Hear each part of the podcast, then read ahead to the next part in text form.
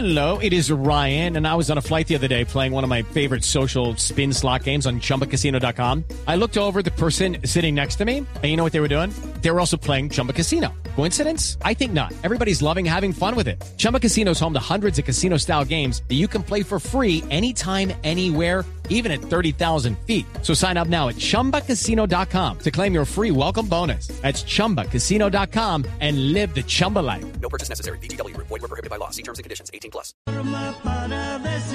¿Qué se requiere para una buena conversación? Un buen tema, un buen ambiente, buenos interlocutores, preguntarles a los que saben y dejar que todos expresen su opinión.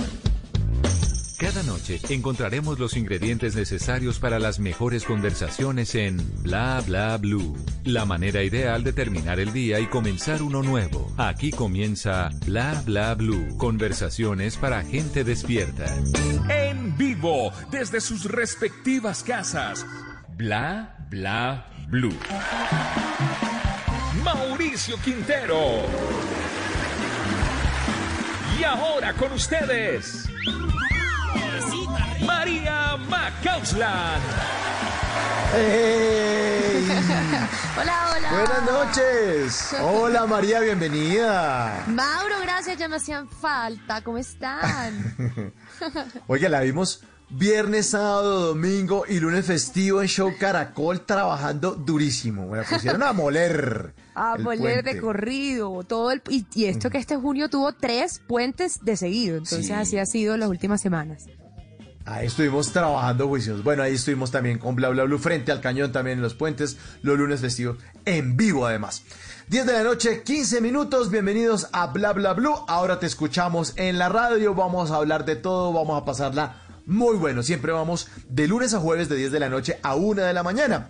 En la primera hora, siempre invitado de lujo. El invitado de esta noche es un gran artista, les va a cantar y les va a encantar a los oyentes de Bla Bla Blue, sobre todo a los que les gusta beberse hasta el recuerdo. Ay, ay, ay. Ay, ay, ay. Así que alisten, alisten ahí lo que los vaya a acompañar en esta horita.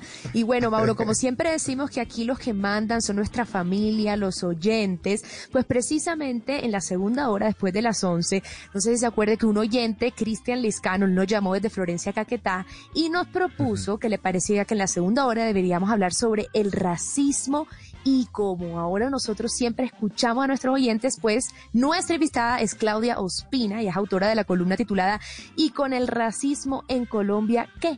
Con ella vamos a analizar lo que ocurre aquí en el país con respecto pues a este asunto que es tan importante.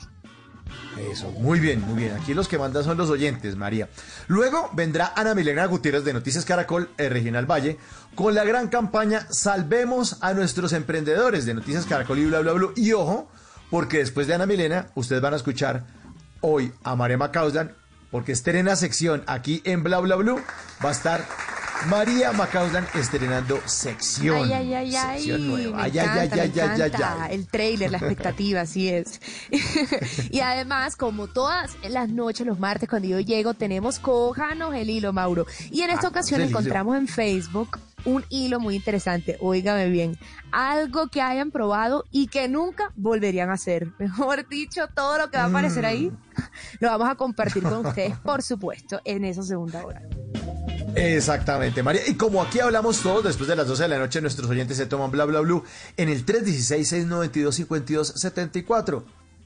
Ahí está la línea de bla bla blue, entonces abierta para que ustedes hagan parte de estas conversaciones. Mauro, ya yo estoy lista. ¿Tú estás listo? Estamos listos, nos fuimos. Estamos listos, le damos la bienvenida entonces a un ícono de la música tropical, romántica, popular de nuestro país, Gali Galeano. Bienvenido, Gali Galeano.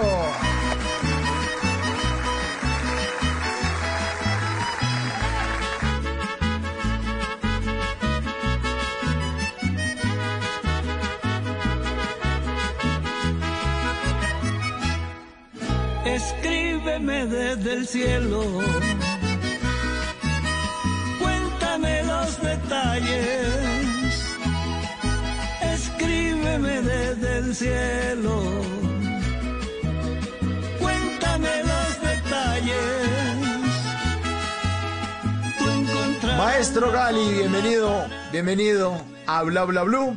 Con esta bella canción Escríbeme desde el cielo. Buenas noches y a los oyentes los invitamos a que se conecten a nuestro Facebook Live. Estamos transmitiendo, busque la cuenta de Blue Radio Colombia y ahí estamos con el gran Gali Galeano. Maestro, bienvenido a Bla Bla Blue. Muchas gracias, Mauricio, María. ¿Cómo están ustedes? Ay, muy bien. Felices de tenerlo. Felices. Total, feliz de tenerlo acá, aparte con esa canción tan hermosa que uno ya me la sé de memoria y dos, se me para la piel y me da como una nostalgia y me provoca, ajá, servirme algo a tomar. agüita, agüita por ahora. Bueno, es una, es una canción llena de, de muchos sentimientos porque recordar los ausentes, recordar aquellos seres queridos que ya partieron, eh, es muy fuerte. Y fíjate, una cosa, una cosa que estamos en estos días conviviendo con la muerte, porque siempre hay muertes, pero de pronto no siente uno tanto la muerte como en estos días. Y justamente ayer despedimos a un gran amigo.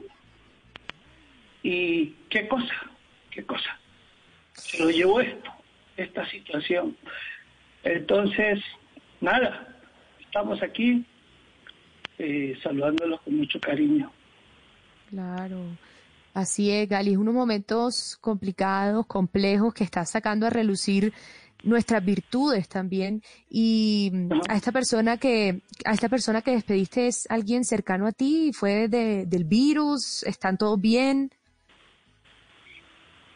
Pues hombre, eh, sí fue, fue algo difícil, eh, pero bueno, estamos, estamos conviviendo con, con todas estas situaciones, eh, con todas estas cosas que, que muchas veces uno no puede ni siquiera ir al cementerio, en fin, muchas cosas. Pero lo, que queremos decir con la canción es que es como una plegaria, ¿no? Una plegaria eh, como queriéndole mandar un mensaje a aquellas personas que ahora están allá, en ese más allá, en ese más allá, que no sabemos dónde es, que, que por favor manden un mensaje para saber cómo están. Entonces es una canción que nos toca a todos. Yo por lo menos he sufrido, he sufrido la pérdida de, mi- de mis viejos, por eso me llena tanto de nostalgia esta canción. Eh, algunos hermanos, amigos, como les dije, recientes.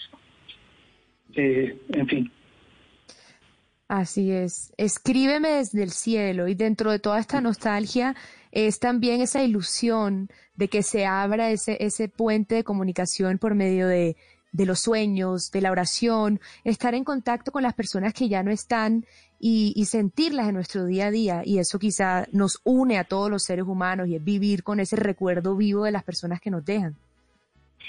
Bueno, fíjate que, eh, María, que este, mucha gente recurre a, a, ¿cómo que se le llama? Los psíquicos, esas personas que, Ah, sí. que dicen, que, dicen que, hablan, que hablan con los que están más allá. Pues no sé, este, de todas formas, yo hablo con mis viejos, con Juancho, con Chuni, con mis hermanos, todos los días Mm. y le- les hablo y, y- y les pido, ¿no? Les pido por, por todos los que estamos acá. Sí, pero una buena forma de rendirles tributos a los que ya no están es conservando o siendo algo de lo que ellos eran. Y se lo digo, Gali, que me pasó en el caso de mi papá.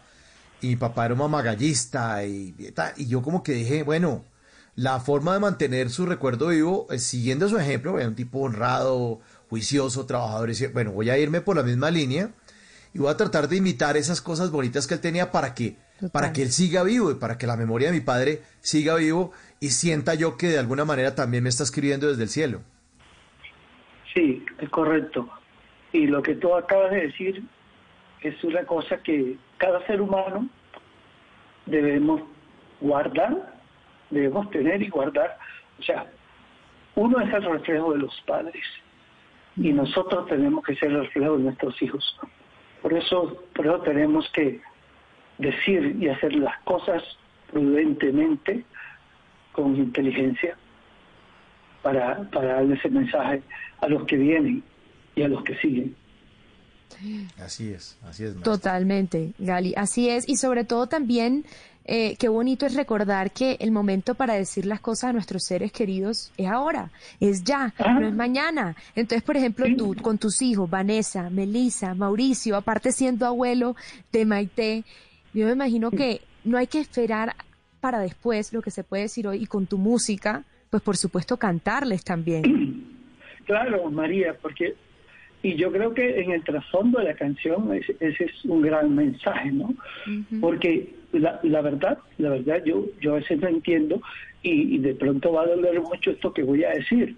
O sea, yo a veces no entiendo por qué eh, las familias se rompen, porque porque se se rompen esos lazos, esos lazos de amor eh, y, y terminan este, a veces hasta odiándose, hasta odiándose y, y, y ni siquiera se despiden cuando, cuando tienen que partir en una partida. Entonces yo creo que es una reflexión eh, pa- para aquellas personas que no sé, que se pelean con los hermanos. Yo sé que a veces es difícil, los temperamentos, las formas de ser, pero bueno, o sea, en mi caso yo nunca he tenido una enemistad con un hermano, jamás, con nadie. Ni siendo niños, o sea, ni esas peleas. de- ¿Cómo era su, su, su infancia con sus hermanos, Gali? No, no, yo les fregaba mucho la vida, o sea, ellos se, se eh, me, me cogían más bien como fastidio porque yo los molestaba. El caso de, el, el caso de, de mis hermanas, de mis hermanas, pues este, yo las molestaba mucho porque chupaban el dedo, chupaban dedo, ¿no? O sea, o sea, de esa cosa, de niños que chupa- chupan dedo, o sea, normal, normal, normal. Y a mí me daba una cosa, ¿no? chupar el dedo. Y entonces, ¿sabes qué les hice una vez? Cuando estaban dormidas, le eché ají. No, no. maestro, ¿cómo Apenas se despertaron, se despertaron, ¡pum!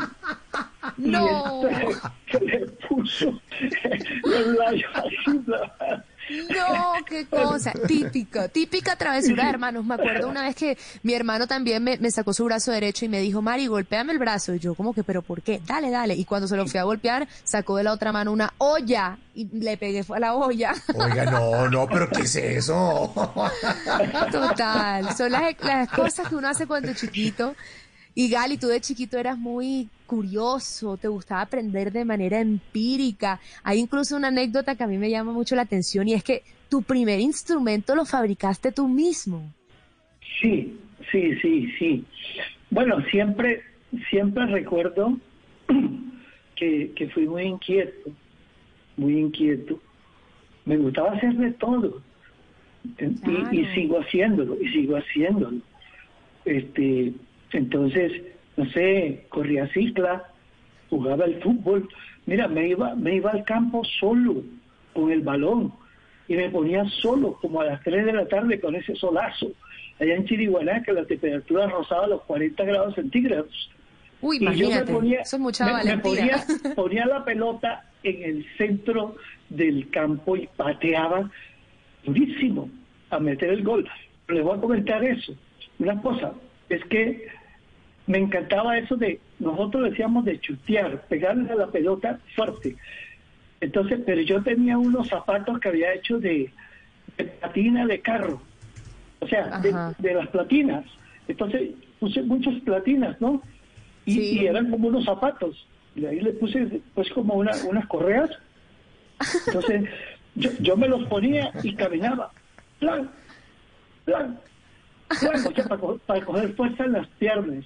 Ay, no, se me creo. engor- no se me engordaron nunca porque me quedaron, como digo yo, patas de carrao, de, de animales, placas, placas. Y- pero, pero, pero sí tenía una, una potencia.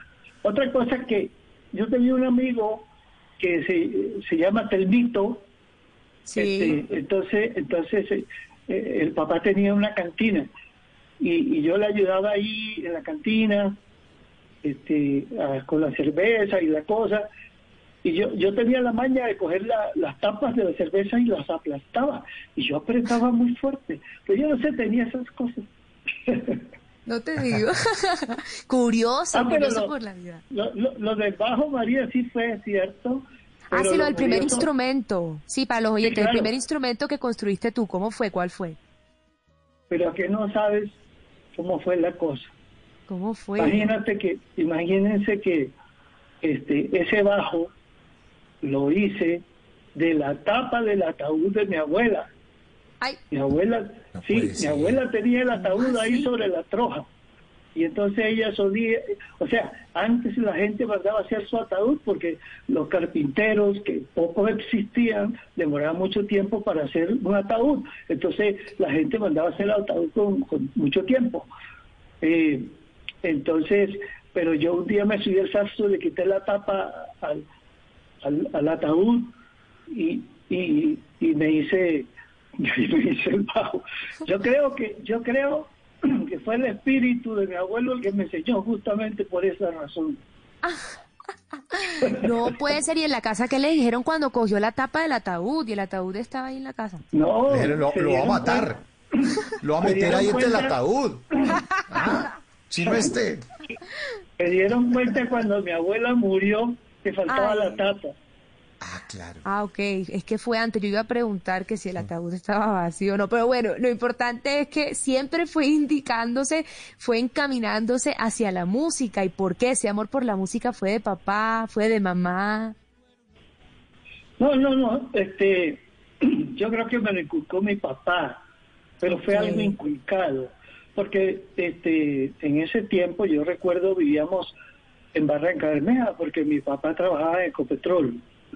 Entonces, eh, allí en Barranca Bermeja, en las fiestas, él siempre que en las fiestas me llevaba a los tablados donde llegaban los artistas, a la feria, y enseguida se subía allí y hablaba con el locutor y le decía, mire, este, yo quiero que, que deje cantar a mi hijo, está allá abajo, él quiere cantar. Y, y me Wow. hacía subir y me hacía cantar. Yo- ¿Y eso con cuántos tenía años? O sea, ¿cuántos años tenías no ahí? sé, seis, siete años. Ay, no te Entonces, creo. o él me inculcó eso, me inculcó eso. Y tú con siete años cogías el micrófono y te defendías. O sea, no existió miedo al escenario. No, no, no, pues claro que todo asustado. Yo me subía, yo, yo no yo solamente, yo, yo no subía solamente asustado, sino también emberracado. También, porque, porque siempre lo hacía, siempre lo hacía.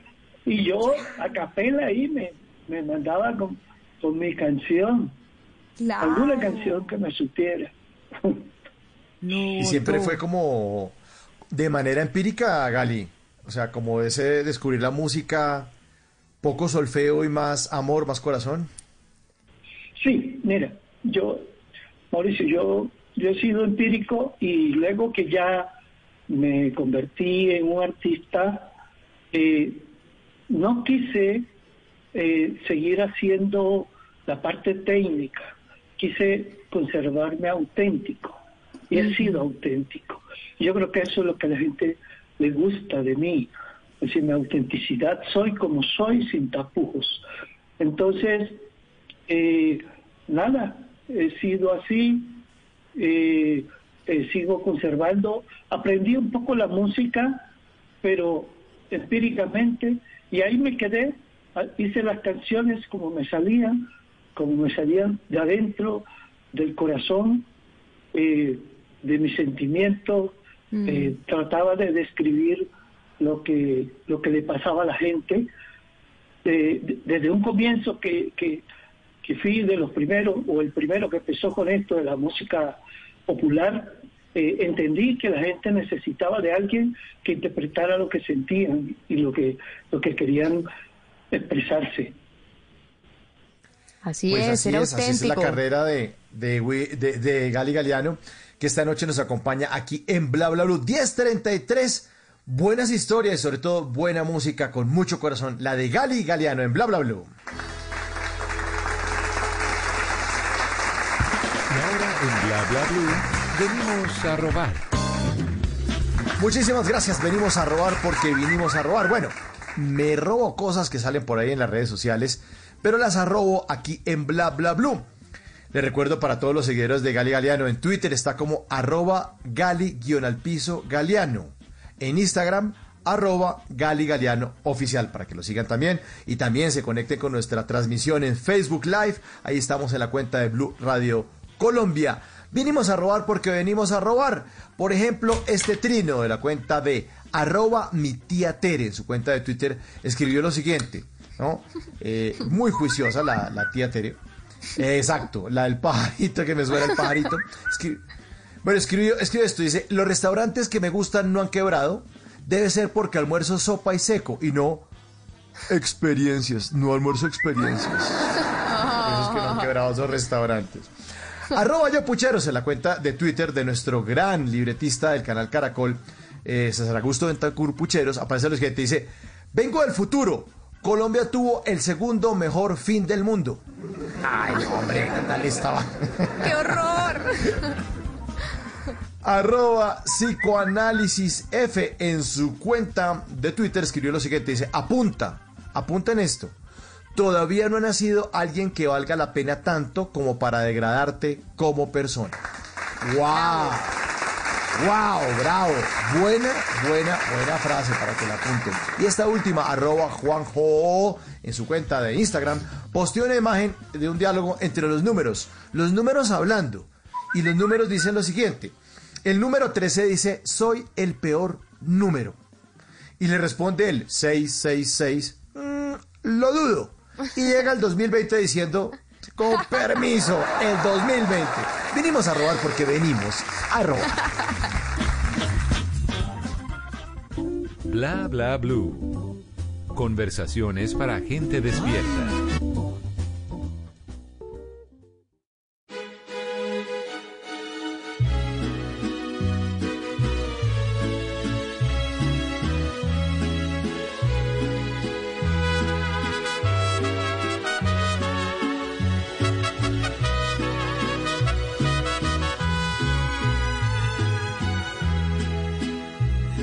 Izquierda tome tu retrato y en la otra mano una copa de vino y brinde contigo sin estar presente y brinde contigo por tu amor ausente. Metí la foto. Salud. Yo brindo aquí con agüita y con un termo. Ahí lo pueden ver en la cuenta de, de Facebook de Blue Radio Colombia. Sí, brindemos, brindemos. ¿Usted qué está tomando, Gali? ¿Qué, qué está tomando? ¿Qué está tomando? Agüita. Agüita para mi gente, como dice Vale Balón. Estamos en las mismas. Bueno, me bebí tu recuerdo. Este, este fue, esto es un himno. O sea, suena el himno nacional de la República de Colombia y suena Me bebí tu recuerdo de Gali Galeano. Porque es que esta canción todos la hemos gritado a las tres y cuarto de la mañana, felices, y el vigilante timbrando que si por favor le bajan el volumen, que han puesto esa canción 16 veces, que ya no más, que no se paren en los sofás de la sala. Una canción que salió en 1996 y que sigue siendo parte de nuestros grandes recuerdos, Gali. Y me bebí todo el sueldo. Esa es peor. Óigame, óigame, les voy a echar una anécdota con respecto a la canción. Por favor. Imagín- imagínense que una vez fuimos a hacer un show por allá a un pueblo de Huila. Y llegamos y el bus se parqueó ahí en toda la puerta de la plaza donde iba a ser el concierto. Y eso estaba así, abarrotado. Y entonces, listo, nosotros empezamos a, alistarnos ya para, para bajarnos a- ir a hacer el show. Y entonces, de repente empezamos a escuchar unos golpes así, unos golpes fuertes en la lata del bus. Y entonces nos asomamos y era un tipo, era un tipo. Pero lo curioso de la cosa es que el tipo gritaba uno- unas arengas que decía que se baje ya, diga ya, que me devuelva la plata que me he tomado con sus canciones. Oye, como si yo tuviera la culpa, ¿no? Sí, claro. ¿ah? Ahora le echan la culpa a Gali.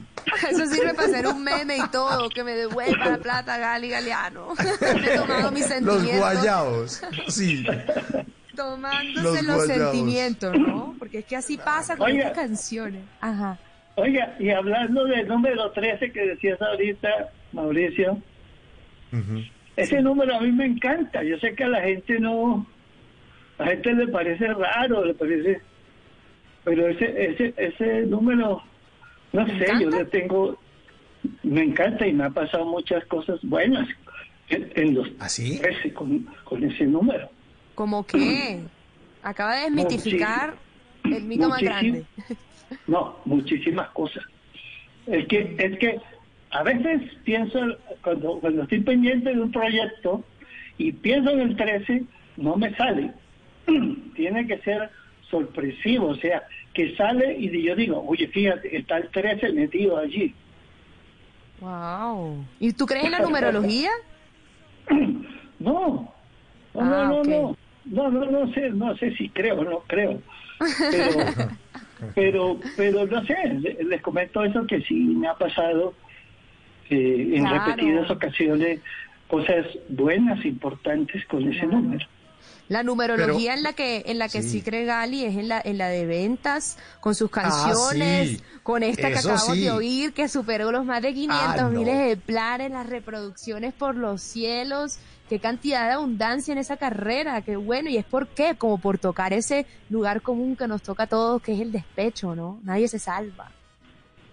Sí, yo creo, María, que lo que yo hago es decir lo que el corazón y el alma quiere, quiere reflejar y delatar. Qué bonito. Qué Sí, pero bonito. Es complicado, ¿no? Porque Exacto. uno siempre asocia como el trago con, con el despecho. Y de pronto uno con el trago lo único que hace es acelerar el sentimiento, ¿no? Como que debería haber de pronto, no sé, eh, unas pastillas para el despecho, alguna cosa. Claro que se le acabaría las presentaciones a Gali, pero, pero debería existir algo para el despecho que fuera más controlado. Pero es que fíjate una cosa, Mauricio, es que el despecho no solamente es de amor, Mm. el despecho también está en no poder pagar el arriendo, el teléfono, Sí, la factura, sí, eso. ese eso tipo de tusa. cosas. Sí, sí, sí, sí. O un ahí- amigo. Ahí amigo que también le haga una algún- canción como... ¿Cómo? No, un amigo que de pronto le haga alguno, una jugada que uno no esperaba de, de, un, ami- de un Claro. compañero de trabajo. Despecho de un amistad, vecino. total. Claro, entonces uno le- también le da duro y le da, le da tusa. Y le da tusa. O Total. uno tiene un, un proyecto de un trabajo y no le sale. O Sí, tiene, un- eso- tiene un, ne- un negocio y quiebra y vender las cosas y eso le... Ay, ay, ay, sacó la guitarra, mi gente sacó, Sacó la guitarra al Gali. Bueno, guitarra. nos fuimos Por con eso, el... por, por eso, Sí. por eso A ver. Escribí, una, ca- escribí una canción que se llama justamente Dos Corazones. Quisiera tener dos corazones, uno bueno pa' buenos y otro malo pa' malos, para entregarnos a cada quien y sin derecho a porque duele mucho al perder. Quisiera tener dos corazones y que de paso a paso esté seguro de darlo por entregarme sin mirar. Me tienen por dentro malherido, y es por eso que yo los quiero tener. Quisiera tener dos corazones. Oye, oye, mira, tú no me quieres y yo te adoro. Bravo. Eso. Qué, qué, qué delicia de interpretación. Y aparte la belleza en la poesía, quisiera tener dos corazones para poder aguantar la vida, Dios mío. Sí, sabe que esa canción la escribí, la escribí eh, este, yendo para Cali y me pinché en la línea, iba con un amigo y a, y a medianoche, mientras él cambiaba la llanta, yo saqué la guitarra e hice la canción. No, eso es nivel de productividad muy alto. ¿Cómo aprovechar el tiempo mientras que cambian la Y llanta? teniendo la linterna. Yo de llantas no tengo ni idea. Usted cambia la llanta que yo voy musicalizando aquí. Buenísimo. ¿Y en qué se inspira cuando compone eso? Porque usted con hijos, con una familia, todo mandando tan, eh, andando tan bonito, eh, ¿cómo llega a ese lugar? Las canciones nacen de la experiencia y otras de la ilusión, de las ilusiones que una persona quiere y, y tiene, ¿no? Ok, claro. Y si experiencia se trata, por favor llamen a Gali porque cuántos años de carrera musical, cuántos años viajando por distintos países y cantándole a tanta gente, me imagino que esa gente a la que le cantas, también el público te va mostrando qué quiere oír un poco, ¿no? Cuando ves que brillan sus ojos, cuando ven, y eso también indica un poco. Sí, claro, claro. O sea, entre un artista y el público debe haber una conexión espiritual. Eh, es algo un poco eh, inentendible, Mm. pero pero es así. Existe existe una magia, una magia un poco desconocida, pero desde el momento en que uno entra al estudio y empieza a, a- a- a sentir las vibraciones de la voz y entran por el micrófono y se van hasta el disco, hasta el acetato, ya la gente empieza a recibir, cuando encuentra el disco y lo tiene en su casa, empieza a recibir esas vibraciones y entra en su interior. Ah, ¿Qué tal esa belleza de explicación del proceso de grabación? Me encanta, porque entonces eso implica que si Gali, de pronto tú te paraste un día a cantar una canción y estabas bajo de nota, eh, eh, como mucho nos pasa, chantado, no sintiéndolo, ese espíritu queda impregnado en la canción. No, eso sí, indiscutiblemente. Eh, este, mira, yo creo que cuando uno está en, con el micrófono al frente en el estudio, Sí. uno, uno de los últimos que se acuerda es del, del mundo. Uno no se acuerda de nada. Hmm. Wow. Qué mejor terapia, ah, Mauro. Sí. Eh, eh, y Gali, ¿y cómo, cómo ha sido eh, también ese trasegar por diferentes ritmos? Porque además usted ha hecho canciones también muy exitosas de salsa y, y- y se va a un lado, a, a otro, ha tenido también colaboraciones. Total, ¿Cómo esta nueva canción, esta nueva canción Sí. Escríbeme del cielo tiene tiene acordeón y a mí me suena delicioso a vallenato. Eh, no, es que he sido así, ¿no? O sea, soy una persona expresiva que me dejo llevar por, por las emociones. Creo mucho en eso, eh, Mauricio y María. Creo mucho en las emociones. Pienso que en las emociones de un ser está la verdadera expresión del mismo. Entonces, eh, cuando, cuando tú dices las cosas desde lo profundo, la gente las recibe así. Entonces son honestas. Y en, y, y- y en todo debe haber honestidad. Qué bueno, qué bueno, qué bueno, qué buena, qué buenas frases las que nos está diciendo Gali, porque eh, eh, así funciona esto. Usted puede fingir y además estar concentrándose en que la canción tiene que ser un éxito y sonar en no sé dónde. Total. No, tiene que venir desde el No. corazón. Porque el éxito no, va a ser la consecuencia de los sentimientos. Así es. Sí, mira, mira, eh, yo creo que para, para cualquier persona la esencia es lo más importante. Eso que hacen ustedes, que le ponen esa pasión, están al micrófono con- al frente de, de, de la noticia y de todas esas cosas y le ponen esa pasión, eso es lo que a la gente le gusta. Eso es lo que la gente recibe de una persona. Ustedes están viendo ese cuadro atrás, tal vez. Sí, Alcanzan a en ver Facebook algo. Live. Ahí lo vemos, un cuadro Sí, detrás de usted, sí. Gali. Un cua- Ese cuadro lo pinté yo. Ah, Yo, wow. yo le había puesto el nombre Mariposa Azul. A ver, lo voy a voltear un poquito así se ve la mariposa. Sí. Ah, ahí se ve la mariposa, sí. Sí, Divina. sí, miren, se los voy a describir. Esta persona que está ahí recostada era mi abuela, era mi abuela.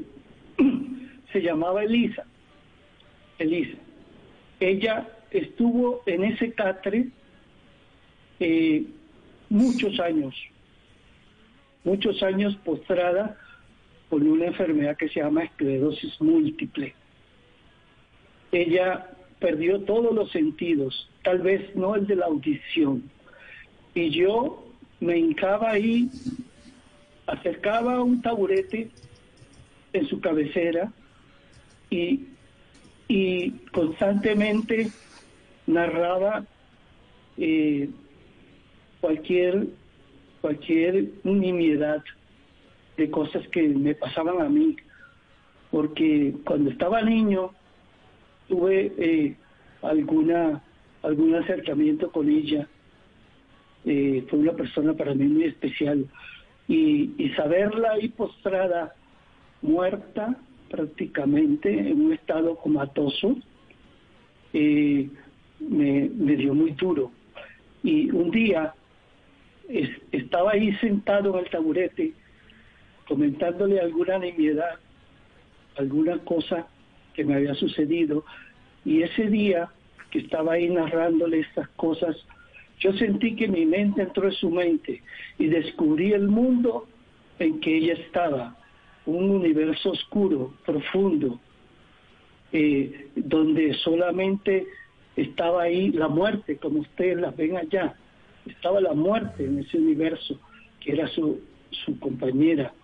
Entonces de ahí empecé a escribir un libro que se llama Llévame contigo, un libro que está próximo a salir, un libro escrito desde lo profundo de su ser y porque ella en su mudez quería narrar su historia, darle a conocer al mundo y, y fue lo que ella me dijo ahí en ese momento en que yo me enclaustré en su memoria y escribí la historia. Uy, qué maravilla. Qué maravilla. Qué y estaremos esperando el libro. El libro lo estaremos esperando entonces de Gali Galeano. 10 de la noche, 50 minutos. Y en este momento, Gali, lo invito a que escuche a don Simón Hernández, que llega aquí a Bla Bla Blue. Adelante, señor. ¿Qué nos tiene, Simón?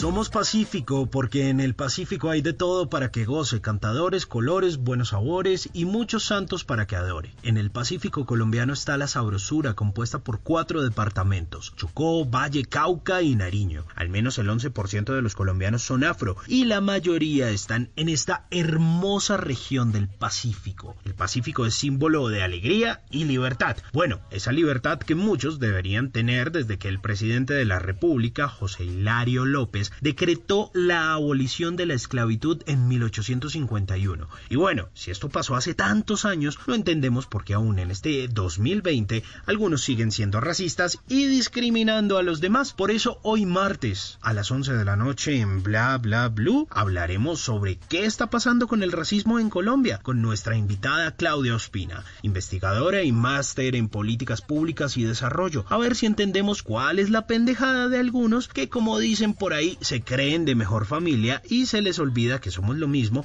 y que el color de piel debería ser lo de menos.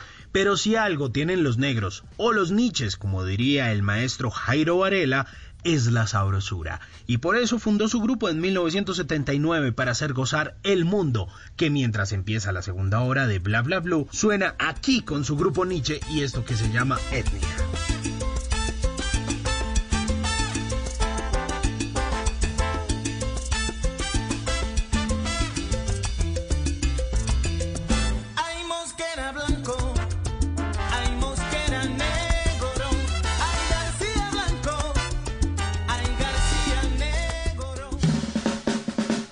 Bla bla blue. Conversaciones para gente despierta.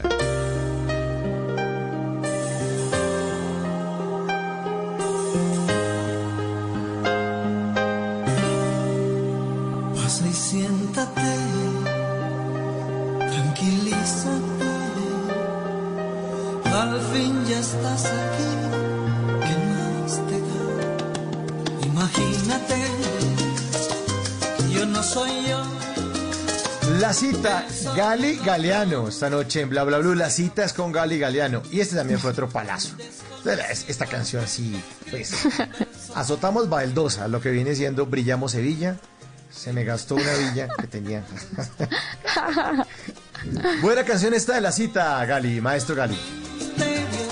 Sí, y este, precisamente me estaba acordando ahorita que hablaban de Jairo Varela, porque yo creo que Jairo fue eh, una de las, personas, las personas principales que, que me dio la oportunidad para que la gente empezara a conocer la salsa de Gali Galeano, porque, porque me llamó una vez para que fuéramos a hacer un concierto con, e- con ellos, con, con él y con el grupo Nietzsche, a- a Cali, a la feria, y, y Wow. era la primera vez, la primera vez, empecé también con, con Oscar de León. Luego, luego después, después estuvimos en, en México, hicimos una gira, una gira tremenda también, los, los tres, eh, Jairo Varela, Nietzsche, eh, Oscar de León, y estuvimos No, nosotros. ¿qué tal esos pesos nosotros. pesados? Wow. Estuvimos, estuvimos en una gira espectacular allá en Estados Unidos. Muchos conciertos hicimos con ellos y, y bueno, y yo, yo gozando y orgulloso también. Incluso yo le, me acerqué un día y le dije, le dije a Oscar de León, le dije, Oscar, porque porque yo tenía un éxito muy tremendo en México, o sea, mi canción era era era el artista estelar, era era el que cerraba el show Wow. y, y, y entonces eh, yo no podía creer eso porque mis respetos para Grupo Nietzsche y para Oscar de León. Entonces yo me acerqué a Oscar y le dije, eh, maestro Oscar, eh, yo le quiero decir una cosa, mire, mis respetos para usted. O sea, eh, este, lo respeto mucho.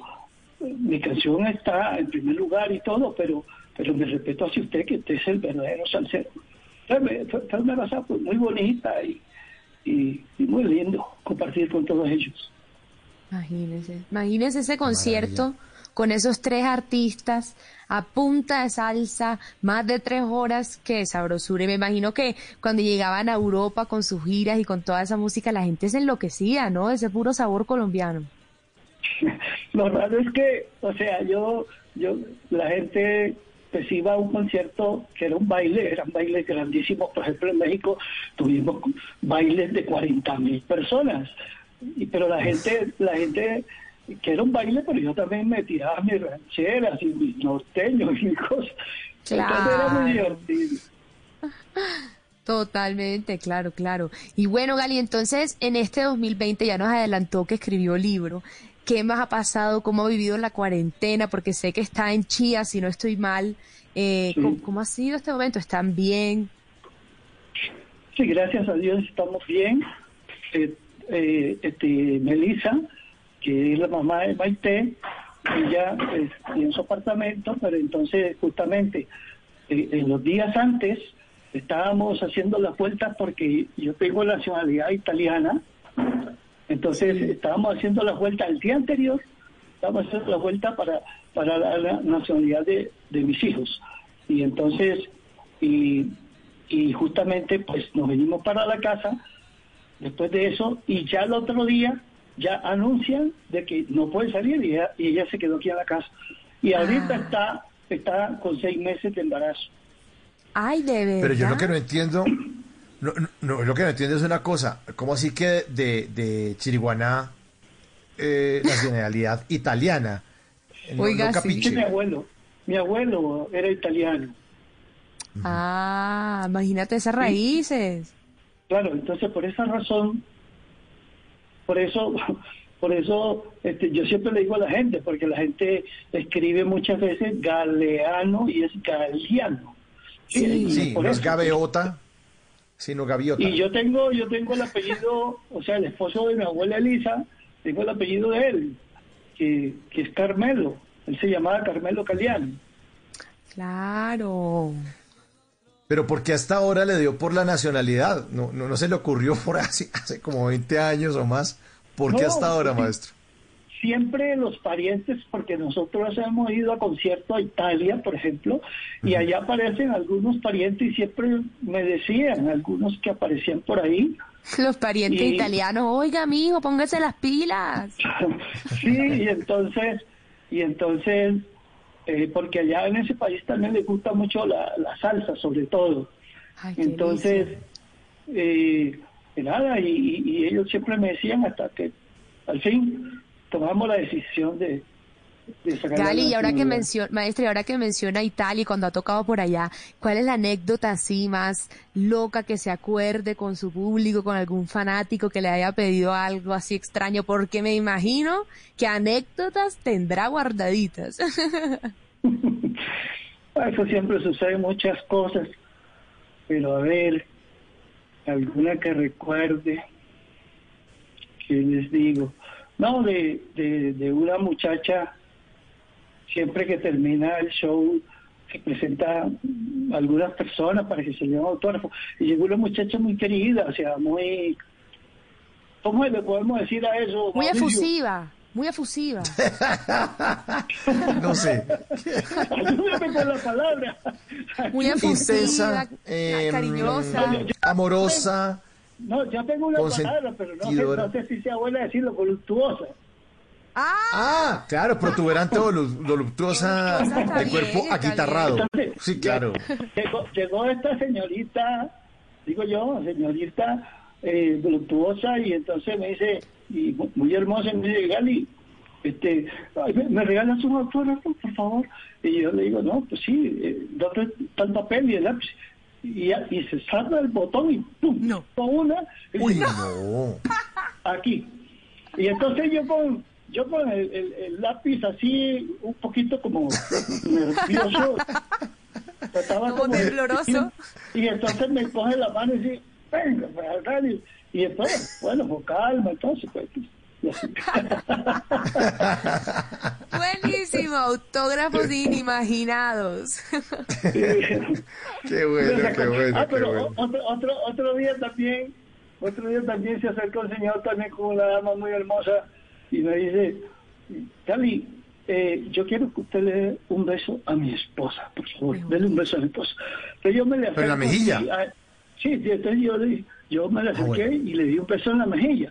Y el tipo, no, no, no, yo quiero es un beso en la boca. En la boca. Ah, no, sí. pero ese tipo tan yo, pero, amplio, sí, ¿no? yo Ah. no puedo darle un beso, no puedo darle un beso a su esposa, como así? Y el tipo se iba arrancando. Oye, me tocó hacerlo, me tocó hacerlo. Ah, no, ¿qué tal eso? Beso en pues? la boca incluido. Sí, bueno, hay hay gente amplia, gente que le gusta compartir. Como a nosotros que nos gusta compartir la buena música con nuestros oyentes y por eso esta noche hemos invitado a Gali Galeano en el lanzamiento de Escríbeme desde el cielo. Maestro Gali, leyenda, muchas gracias por su tiempo, por sus palabras y por estar aquí en Bla Bla Blue. Hombre, muchísimas gracias a ustedes. Ha sido un placer eh, grandísimo para mí saludarlos con mucho cariño, eh, compartir con todos los presentes, los oyentes esta noche. Eh, que Dios me los bendiga, que pasen buena noche, que se diviertan mucho. Ah, seguiré escuchándolos. Eh, y bueno, todos que se cuiden, que estén muy bien, que estén tranquilos, porque yo creo que ese debe ser el, el máximo mensaje en estos momentos, porque hay muchas, mucha gente que se desespera, ¿sí? Y yo creo que debemos tener paciencia ante estas circunstancias, ¿no? Porque no podemos hacer nada, es, es una pandemia ya, ya declarada en el mundo, tenemos que, que ser pacientes y, y hacer con disciplina las cosas. Así No se puede es, salir de es. casa, tenemos que estar en casa para cooperar y que esto pase muy pronto. totalmente. Así es, maestro. Ojalá pase pronto y ojalá su música nunca pase pronto. Su música perdure para siempre. Maestro Gali Galeano, muchas gracias por estar en Bla Bla Blue. Viene Voces y Sonidos y ya regresamos. ese mundo que dicen que está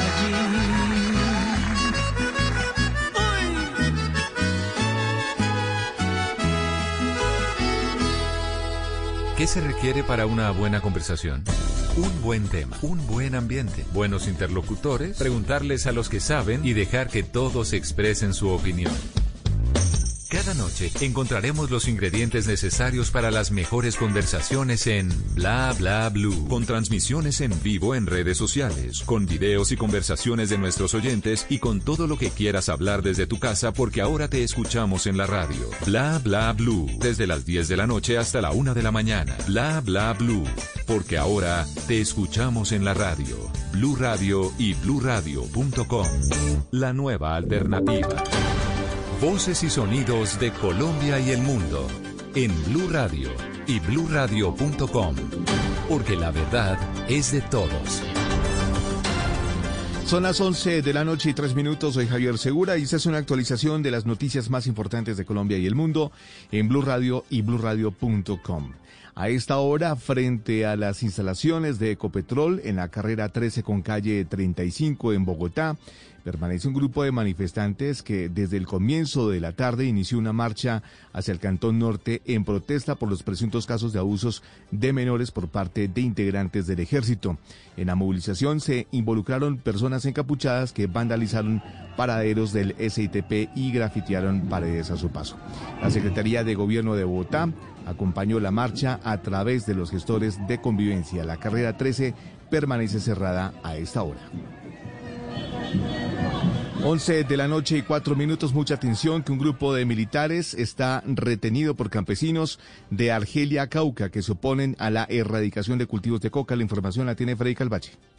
El grupo de militares compuesto por un oficial, cuatro suboficiales y 35 soldados profesionales habían llegado al corregimiento San Juan de Micay, zona rural del municipio de Argeria, en el sur del departamento del Cauca, para cumplir con labores de erradicación de cultivos ilícitos de coca. Sin embargo, por lo menos 500 campesinos los rodearon, evitando que iniciaran con las maniobras y exigiendo que el gobierno nacional llegue con programas de sustitución de estos cultivos, inversión social y el cumplimiento de los acuerdos de paz en esta materia. A esta hora se busca la mediación de la personería del municipio de Argelia y la Defensoría del Pueblo para lograr un acuerdo entre las partes. 11 de la noche y 5 minutos. Las cuentas, las que está haciendo el gobierno sobre cuánto ganaría poniéndole IVA del 19% a los productos que hoy pagan solo el 5%. Para el gobierno, las exenciones del IVA son la mayor parte de los beneficios tributarios, pero paradójicamente esta semana terminará con otros días sin IVA y ya hay recomendaciones para los comerciantes. Informa Marcela Peña. El gobierno necesita aumentar sus ingresos en dos puntos del PIB y ya tiene la cuenta lista de cuánto conseguiría subiendo el IVA a productos que hoy solo pagan el 5%, como es el caso del azúcar, las toallas higiénicas, las pastas, el café y la harina. Hablaríamos de 3.4 billones de pesos al año. Según el Ministerio de Hacienda, las exenciones de IVA constituyen una buena parte de los beneficios tributarios que existen en Colombia, porque además están los bienes excluidos y los bienes exentos de este impuesto. En total estamos hablando de 75 billones de pesos anuales. A propósito de IVA, este viernes es el segundo día sin IVA del año y la superindustria ordenó a los comerciantes ser muy claros con los consumidores. Nada de andar presumiendo que no cobrar el IVA es una promoción y además tendrá que explicarle a sus clientes en qué condiciones van a participar y si hay promociones adicionales que puedan sumar. 11 de la noche y 6 minutos. En video quedó registrada una pelea entre el senador Eduardo Pulgar y el exsecretario de Salud de Soledad, Luis Fábrega. Según le dijo Pulgar a la policía, el, el exsecretario llegó enloquecido porque fue declarado insubsistente y retirado del cargo el pasado fin de semana. Informa Ingrid de la Rosa luego de que el alcalde de Soledad, Rodolfo Cross, declarara insubsistente al secretario de salud de ese municipio, Luis Fábregas, por su cuestionada gestión en la atención de la pandemia, se presentó una fuerte discusión entre el destituido funcionario y el senador del partido de la U, Eduardo Pulgar, que incluso llegó a las agresiones físicas. El bochornoso episodio ocurrió en el edificio donde ambos residen, un inmueble ubicado en uno de los sectores más exclusivos de Barranquilla. Luego de esta situación, que quedó registrada en las cámaras de seguridad, el senador Pulgar de denunció al exsecretario por amenazas contra su vida. Según le dijo Pulgar a la policía, el exsecretario llegó enloquecido porque fue declarado insubsistente. Sin embargo, Fábrega se defendió y dijo que fue el congresista quien lo amenazó a él con su poder ante los organismos de control. 11 de la noche y 8 minutos. A pesar de estar encerrados y sin poder salir a centros culturales y de artes, tiene preparado el Festival de Teatro Alternativo Digital completamente gratis, una buena alternativa para disfrutar en casa y apoyar la cultura en este momento de crisis. Informa Juan David Ríos. El Festival de Teatro Alternativo Festa 2020, en alianza con la Corporación Colombiana de Teatro e Artes, trae por estos días más de 90 obras de teatro y especiales artísticos para disfrutar en casa. Patricia Ariza, coordinadora del festival. Es un festival enorme, son 93 funciones, 85 grupos. También tenemos una gran programación académica con encuentros del teatro colombiano. El festival va hasta el 5 de julio y presenta todos los días nuevas alternativas gratuitas como videoteatro, videodanza e incluso radioteatro. Por un lado estamos de festa porque estamos haciendo el festival, pero nosotros también estamos preocupados por el destino de las salas y de los artistas de teatro. Participan en total 73 grupos artísticos colombianos y 19 internacionales, todos ellos a través de plataformas digitales. Las personas podrán disfrutar de este festival en la página de la Corporación Colombiana de Teatro. Noticias contra reloj en Blue Radio. Y cuando ya son las 11 de la noche y 9 minutos, la noticia en desarrollo de las elecciones parlamentarias en Venezuela, que serán boicoteadas por el grueso de oposición que las considera una farsa, serán en diciembre próximo y estrenarán un nuevo sistema de repartición de curules. La cifra del precio de la carga de café en Colombia para mañana supera el millón de pesos por primera vez desde mayo del 2020. Y seguimos atentos porque Tostado Café y Pan anunció que por efectos de la crisis de la pandemia el pasado 26 de junio radicó ante la Superintendencia de Sociedades una solicitud de admisión al proceso de negociación de emergencia de acuerdo a una reorganización financiera. La ampliación de estas y otras noticias se encuentra en blurradio.com. No olvide descargar la aplicación Corona en App Store y Google Play para estar informados sobre el avance del coronavirus en Colombia. Sigan en sintonía con Bla Bla Blue, conversaciones para gente despierta. El mundo nos está dando una oportunidad para transformarnos, evolucionar la forma de trabajar, de compartir y hasta de celebrar. Con valentía enfrentaremos la realidad de una forma diferente, porque transformarse es la nueva alternativa. Blue Radio. ¿Qué es ser mamá? Ser mamá es enseñar. Es ser el centro, el comienzo y el final de la familia. Es hacer cada momento especial. Es unir las generaciones y pasar el legado. Tal como hace mucho tiempo, ella te lo pasó a ti. Super Arepa la harina para hacer arepas de las supermamás. Trabajamos pensando en usted. Dígale no a las noticias falsas. Evite los medios anónimos e irresponsables. En tiempos de emergencias y de incertidumbre, es fundamental la información verificada y confiable. Los medios de comunicación formalmente establecidos, por su profesionalismo y responsabilidad, son el antídoto más eficaz contra las noticias falsas y la desinformación. Infórmese por la radio y la televisión a toda hora, con los rostros y las voces que usted conoce y confía. Fue un mensaje de la Asociación Internacional de Radiodifusión, AIR.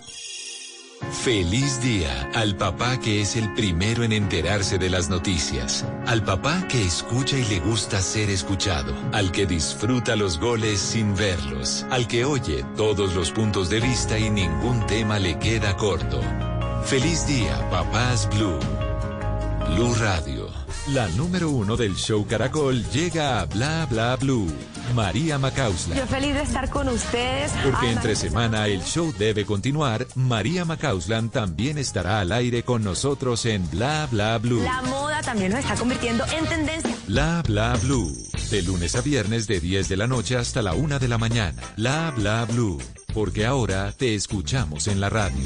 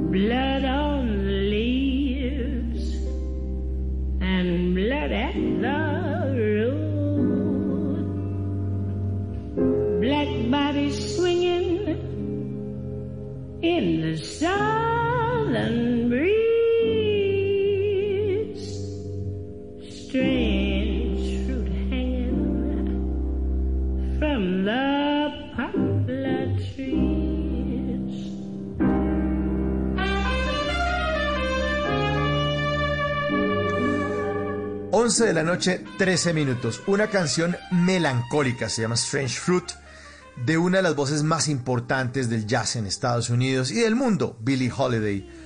Y esta canción sirve para ambientar el tema del que vamos a hablar en esta segunda hora con todos ustedes, nuestros queridos oyentes. Mm, esta canción hace referencia a una fruta rara. Y es una forma triste de decirlo, esta fruta rara.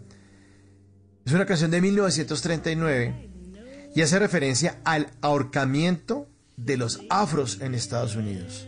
Porque los colgaban de los árboles. Porque las leyes supuestamente eh, habían eliminado la esclavitud. Pero había un movimiento en Estados Unidos donde decía que, bueno, que sí, que estábamos juntos, pero no revueltos, separados, pero iguales, pero realmente no se estaba cumpliendo eso. Y es el tema del racismo el que ha inspirado tantas marchas y tantos movimientos alrededor del mundo. Pero fue un oyente, un oyente de Bla Bla Blue, porque ahora te escuchamos en la radio, el que decidió y el que nos sugirió sobre todo que habláramos acerca de este tema. Así es, Mauro. Ese oyente se llamaba Cristian Liscano, se llama Cristian Liscano. Él lo llamó desde Florencia, Caquetá, y le preguntamos de qué le gustaría hablar. Y a mí, Mauro, me encantó su respuesta, porque él dijo, ¿saben qué? Deberíamos hablar del racismo aquí en Colombia. Y de una vez prendimos nuestras alarmas y dijimos, tiene toda la razón, porque además lo vamos a abordar hoy, Mauro, desde nuestro país, desde la poca y la mala administración que se vive aquí, ¿no? Porque pasa. Así es. Y eh, hemos encontrado un, un- un- nos pusimos a, es- a- a- a- a- bueno, a escarbar y cosas que se... Uno, uno de los, de los temas que profundizó muchísimo fue Noticias Caracol. Ah, en sí, especial Mauro, que se llamaba, sí, chocó el fracaso del Estado. Y preguntaba, ¿les quedó grande a los gobiernos darle dignidad a este departamento? Gran especial de Noticias. Caracol. Y, y en esa búsqueda también encontramos una columna muy buena que también hablaba de este tema, justamente, de este Sí, preciso tema. Exactamente, en Semana Rural, una columna que se llama Y con el racismo en Colombia, ¿qué está pasando? Me encanta que volvamos a esa pregunta porque antes de estar hablando de Black Lives Matter y afuera, es la mirada voltearla hacia aquí, hacia la realidad que estamos viviendo. Y por eso nuestra invitada de hoy, Mauro, Exacto. Nuestra invitada es Claudia Espina, que es la autora de esa columna. Ella es investigadora máster en políticas públicas y desarrollo del Toulouse School of Economics y es economista de la Universidad Nacional de Colombia. Le damos la bienvenida a Claudia Espina. Buenas noches, Claudia. Bienvenida a Bla Bla Blue. Hola, buenas noches. Muchas gracias por la invitación. Yo encantada de charlar, charlar sobre lo que he encontrado desde mi rol pues como investigadora en RIMIS, que es el Centro Latinoamericano para el Desarrollo Rural y pues desde mi experiencia personal. Claudia, bueno, bienvenida, Claudia. bienvenida aquí a Bla Bla Bienvenida. Blue y en un tema tan importante, que bueno, que refrescante tener voces para hablar de ese tema que nos corresponde a todos enterarnos. Y, Y esa vez, Cristian, eh, que cuando nos sugirió, le dijimos, vamos a hablarlo de frente. Porque que no se vuelva un tabú. Vamos a coger el, el toro por los cuernos y le dijimos a Cristian, vamos con toda. Entonces vamos con toda. Arranquemos a hablar de este tema. Perfecto. Bueno, lo primero es advertir que yo no soy experta en temas de racismo y tampoco soy de piel oscura, pero sí he trabajado en temas de desarrollo territorial y construcción de paz y justo en este momento estoy trabajando sobre todo en el Pacífico, por lo cual inevitablemente me choqué con el tema de la exclusión sistemática que viven las personas afro en Colombia. Entonces, bueno, por mi experiencia, yo siempre tengo puesto un lente territorial y es este lente el que me obligó a analizar el tema del racismo desde esa perspectiva, lo cual nos muestra que en Colombia existe un racismo estructural y eso es lo que me gustaría hablar el día de hoy. Entonces, bueno, yo que me encontré, me encontré que en los 10 municipios con mayor porcentaje de población afro, el 48% de los hogares son pobres. El 59% tiene bajo educativo, el 37% no tiene acceso a fuente de agua mejorada y el 20% tiene al menos una persona que no sabe ni leer ni escribir. Todos esos datos doblan o triplican los datos del, resto del país.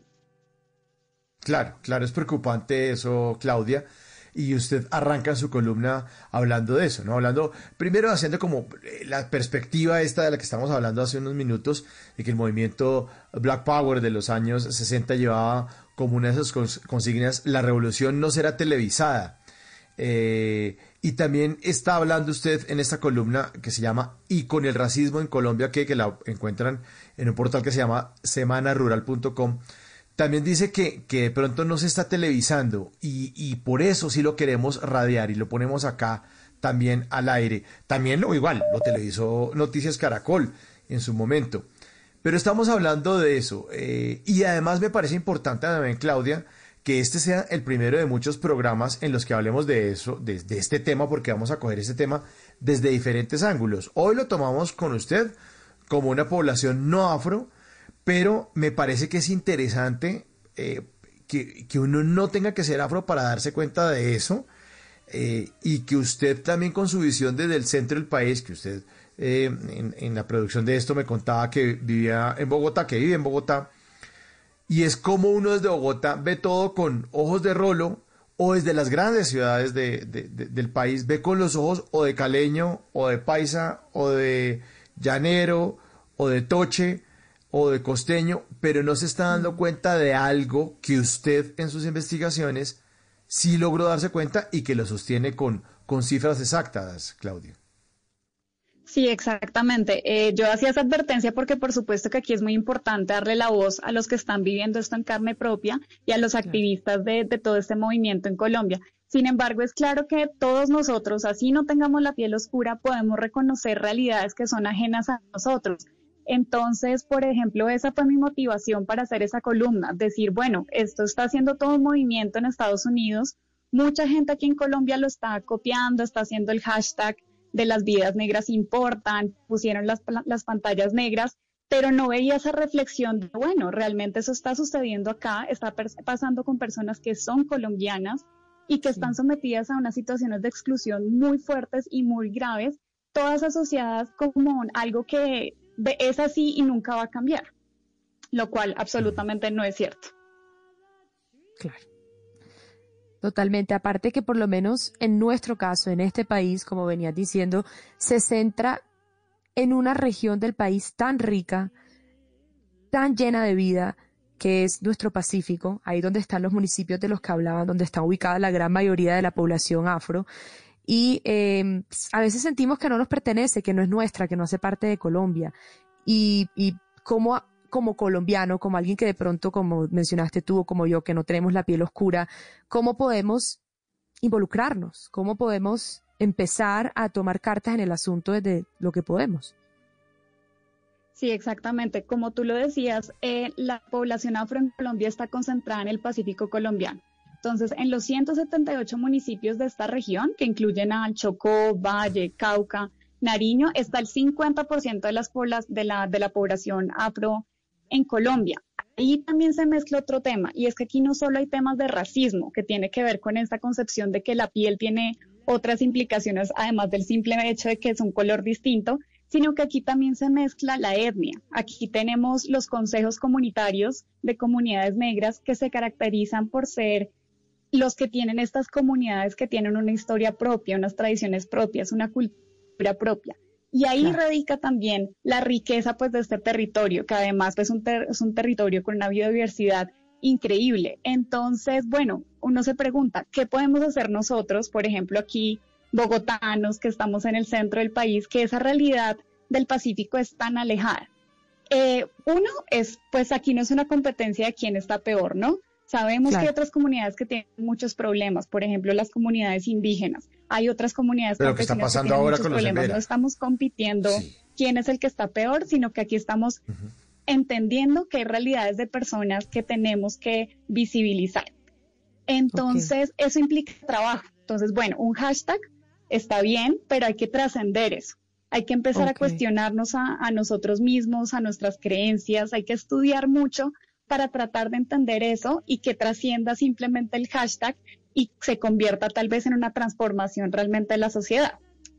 De comportamiento también, porque es que una cosa es uno frente al computador o con el celular y, y numeral, numeral, numeral, aquí todo es numeral, numeral, numeral, y realmente en la vida cotidiana y, y- y para plasmarlo pues en, en que eso sea una realidad y haya oportunidad y haya igualdad también para todos, pues nos falta, nos falta demasiado. ¿no? Uno también tirándoselas pues de gringo chiviado, eh, poniendo eh, su hashtag y las vidas negras importan y no lo que pasó con George Floyd y no, y muy snuff, ¿no? Porque así lo vemos desde las grandes ciudades, pero no vemos lo que está pasando en, nos- en nuestro propio país. Ese especial de Noticias Caracol era una cosa impresionante, que uno decía, aquí no hay gobierno, aquí no hay nada, aquí hay una riqueza natural brutal y aquí lo que hay es un- una mafia tratando de sacar eh, árboles del Chocó, tratando de pasar droga, eh, tratando de, mirar a ver cómo se roban los contratos, eh, cómo el hospital en ese momento de COVID era una cosa que uno decía,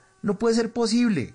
O sea, no puede ser posible que en un lugar donde hay compatriotas de uno que comparten la misma cédula que es en República de Colombia, estén en esas condiciones, porque sí, porque es que eso siempre ha sido así. ¿Y qué le vamos a hacer? Exactamente, mira, dando como más datos, de los 170 municipios priorizados para el posacuerdo, 51 están en el Pacífico. Y eso ya da un mensaje bastante claro, porque esos municipios se priorizaron por el grado de afectación derivado del conflicto, por presencia de cultivos de uso ilícito y otras economías ilegales, por tener los mayores niveles de pobreza y por, te- por tener una débil institucionalidad. Eh, esto también da otro mensaje claro por el otro lado, y es que estos municipios son fundamentales para la construcción de una paz estable y duradera. Digamos, entre otros datos que tenemos que ponerle mucha atención es, por ejemplo, el 91% de los hogares que están en el litoral pacífico, que son los que están de- desde la cordillera occidental hacia el mar, el 91% de los hogares dependen de trabajo informal. Eso es muy importante porque, por ejemplo, en esta situación de confinamiento, son personas que se quedan sin ingresos porque viven del diario. Claro. Eh, otros datos, por ejemplo, el 47% de estos hogares del litoral pacífico no cuentan con acceso a fuente de agua mejorada, tan importante para seguir las recomendaciones como lavarse las manos en este momento.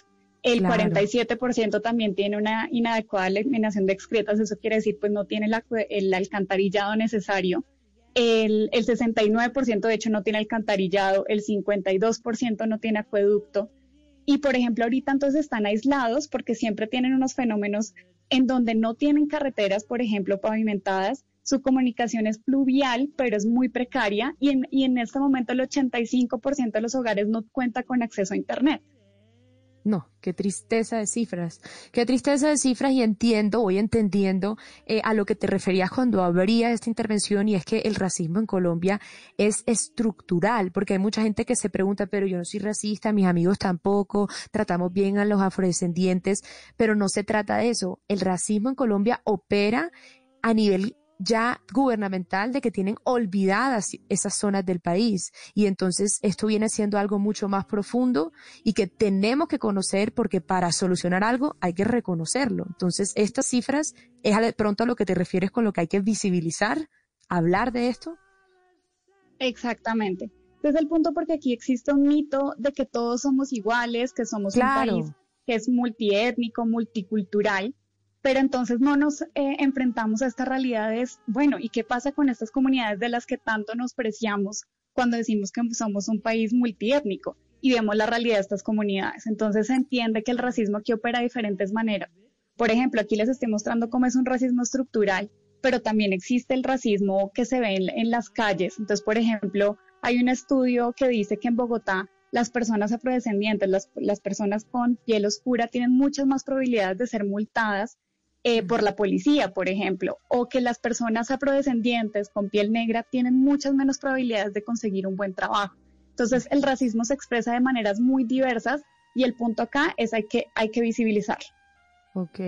Y sí, incluso, eh, Claudia y oyentes, les cuento que a mí me sorprendió, yo vi el racismo también muy de cerca con alguien que conozco afrodescendiente del Chocó precisamente, un amigo que quiero muchísimo, intentó entrar a una discoteca en la zona T vestido muy bien porque venía de trabajar y no lo dejaron entrar a la discoteca, mientras que al lado iban pasando personas vestidas muy informalmente porque se acobijaron en el tema de la ropa y los dejaban pasar y les tocó irse porque no lo dejaron entrar. Fue tanto el tema que eh, después salió en Noticias Caracol, pero es algo que hay que saber que está ocurriendo y que no se ve solamente en Norteamérica o en otras partes, sino que seguimos en pleno siglo XXI y en una discoteca no dejan entrar a alguien por su color de piel. Eso es triste realmente. Exactamente, o sea, lo que nos estamos enfrentando incluso es que todavía creemos que existen diferentes razas humanas, cuando Mm. biológicamente en realidad solo existe una, la raza humana. Lo que pasa es que hay un continuo de colores de piel y a eso le asociamos ciertas características. Entonces de inmediato le, hace- le asignamos entonces características como de pobreza o de criminalidad u otras tantas eh, características que hacen que esta población sea excluida de muchos espacios, por ejemplo, entonces estos espacios en Bogotá. Exacto. Sí, y, y- es un tema de prejuicio, ¿no? Es un tema muy metido ya en el, en el, en el, en el- cerebro, pues, y que debemos erradicarlo.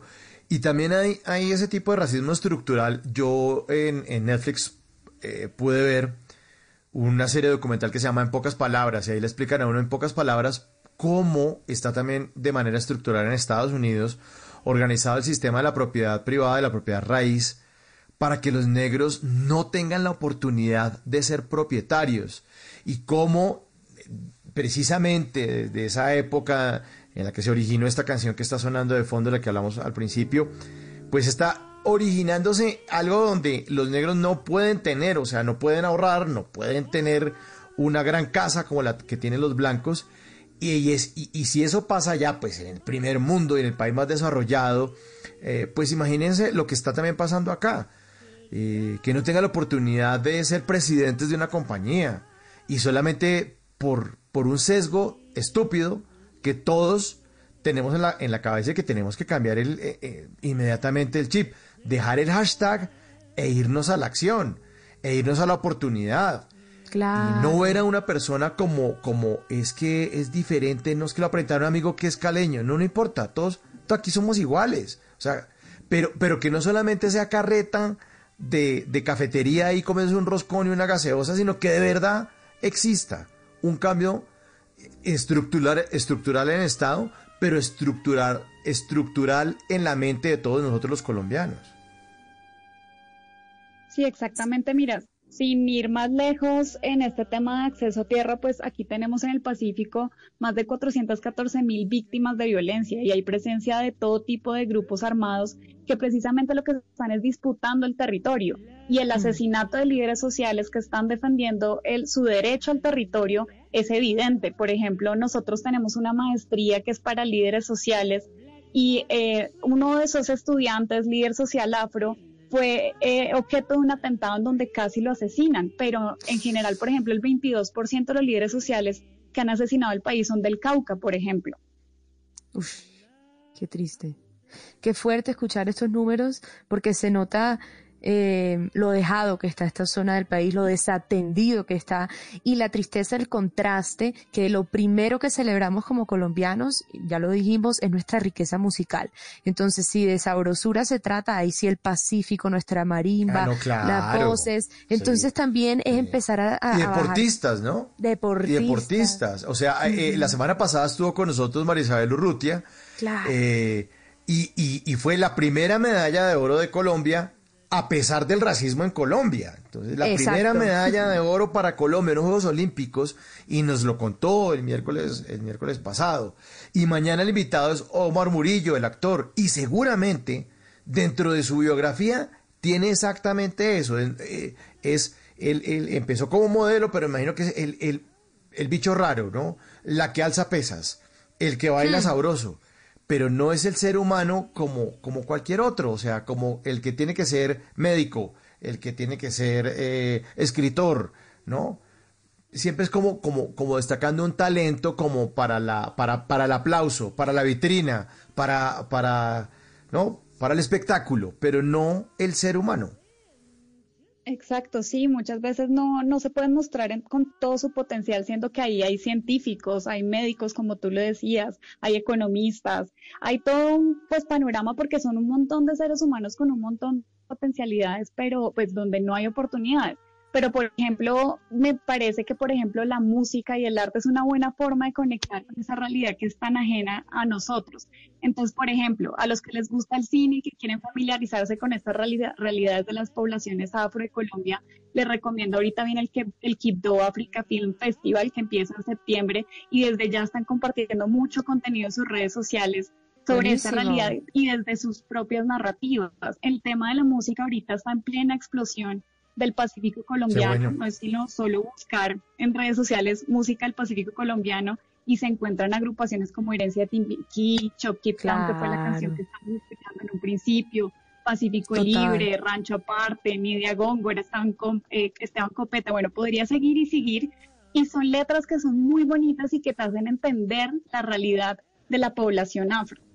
Total, Claudio. Y me encanta esta invitación que haces porque era precisamente a donde quería llegar y era que, ok, el problema es gigantesco. No se puede tapar con un dedo definitivamente, pero desde nuestro aporte sí se puede hacer algo y es eso, visibilizando la música, compartiéndola. Si tenemos empresa, contratando afrodescendientes, hay que empezar a hacerlo desde nuestras acciones y creo que un poco que esa es la invitación para quien está sentado del otro lado escuchándonos, pensando, pero yo qué puedo hacer? Alguna diferencia puede marcar y esa es la invitación de hoy.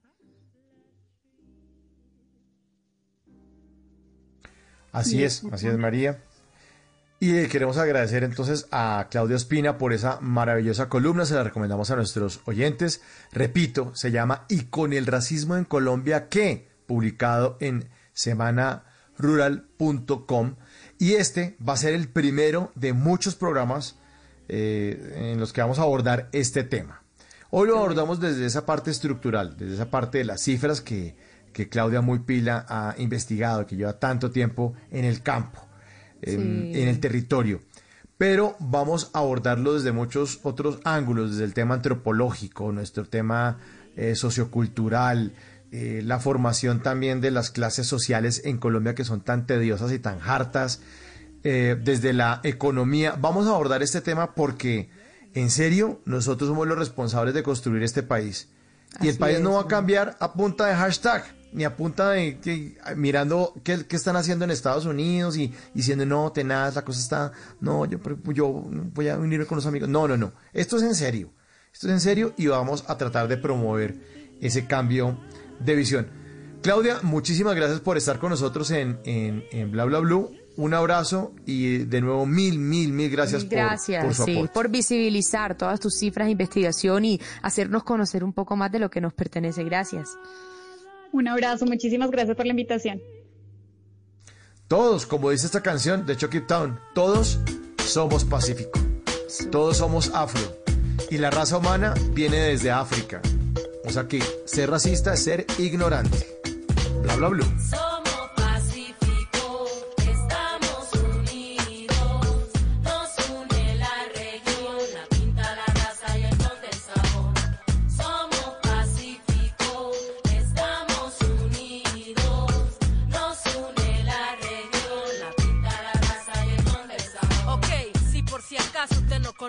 En el Pacífico hay de todo para que goce.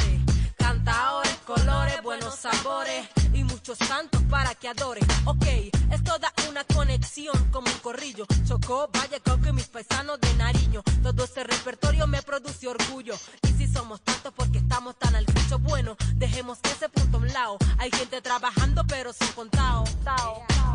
Allá rastrillan, hablan jerguiao. Te preguntas si no has hangueado, si estás quedado lo has copiado, lo has vacilado, si dejaste que está malo o te lo has rumbiado. Hay mucha calentura en Buenaventura. Y si sos chocuano, sos arrecho por cultura. ¡Eh! Somos pacífico, estamos unidos, nos une la región, la pinta, la raza y el don del sabor. Somos pacíficos. 11 de la noche, 37 minutos. Ah, qué buena canción esta de Somos Pacífico de Chucky Town. Buena, buena, temporal. Increíble. Sí, increíble. Y lo que les decía hace unos minutos, eh, la- el, el ser humano viene desde África. El Así ser es, humano me se originó en frase. África. El que, Sí. el que es racista es ignorante, simplemente Es así ignorante. de sencillo. Le- Exacto. Le falta, le falta, sí, que vuelva al colegio y le diga al profesor que le explique, y si no, googleelo. Y se va a dar Exacto, si cuenta no, googleelo. de dónde viene el ser humano. Viene de África, el primer, los primeros seres humanos vienen desde África y de ahí empezaron a migrar y, los, y el color de piel empezó a cambiar porque en ciertos lugares del mundo, por las estaciones, no necesitaba el color, ese color de piel. Es un tema de evolución. Pero el primer ser humano, los primeros seres humanos vienen del África, vienen del África, y por eso los es. visibilizamos por eso los ponemos acá y vamos a hablar de eso, del racismo. Y de paso, frente. eh, Mauro, aprovecho y le recomiendo un libro a los oyentes de este tema, que me lo recomendó mi hermano hace unos días, De animales a dioses, es del autor Yuval Noah Harari, y precisamente nos lleva hace 100.000 años, al menos seis especies de humanos, cuando habitaban la Tierra y era allá, en un planchón, en, un- en una llanura inmensa en África. Y de allá venimos todos. Entonces los invito a que se lo lean para que empecemos a entender que esto no es de ahora, esto no es por George Floyd, esto no es por el Pacífico, esto es de hace mucho tiempo. De animales a dioses, de Harari. Sí. Y yo les recomiendo una, una, una serie, unos CDs, una serie de CDs que se, eh, publicó Diana Uribe ya hace varios años que se llama África, nuestra tercera raíz. África, nuestra tercera raíz. Ahí Diana Uribe les mete una explicadita a los racistas de dónde es que viene esto. O sea, la idea de esto de la, de- de- de- de- del racismo, ella se lo va a explicar y le usted va a entender por qué ocurre. Y además, mm, Seguramente, pues, si no lo quiere comprar, de pronto puede estar ahí eh, disponible. Disponible. Aquí lo estoy viendo en YouTube. Dice la historia del mundo. Seguramente está por acá. O si no, puede estar en, las páginas Genial, de Diana Mauro. Uribe. Ella tiene un Y me gustan estas recomendaciones porque eso es lo que hay que hacer, hay que empezar a informarse. ¿Qué puede hacer uno? Informarse. Educarse. Eh, Exactamente, educarse. Educarse para tender la mano a los demás y dejar de cruzar los brazos y decir, no, es que hashtag yo me enamoro, hashtag viva Colombia. No, no, no, no. Vamos a Hashtag la yo acción, leo. ya. Hashtag Sí, yo leo. exacto.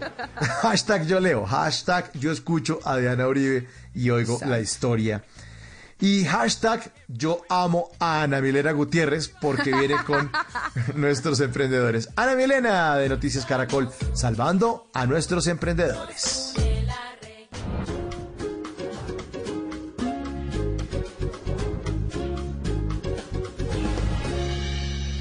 Noticias Caracol y Bla se unen para apoyar a los emprendedores de nuestro país. Soy Ana Milena Gutiérrez y hoy les quiero presentar tres emprendimientos que ustedes pueden apoyar porque estamos seguros que unidos podemos seguir adelante.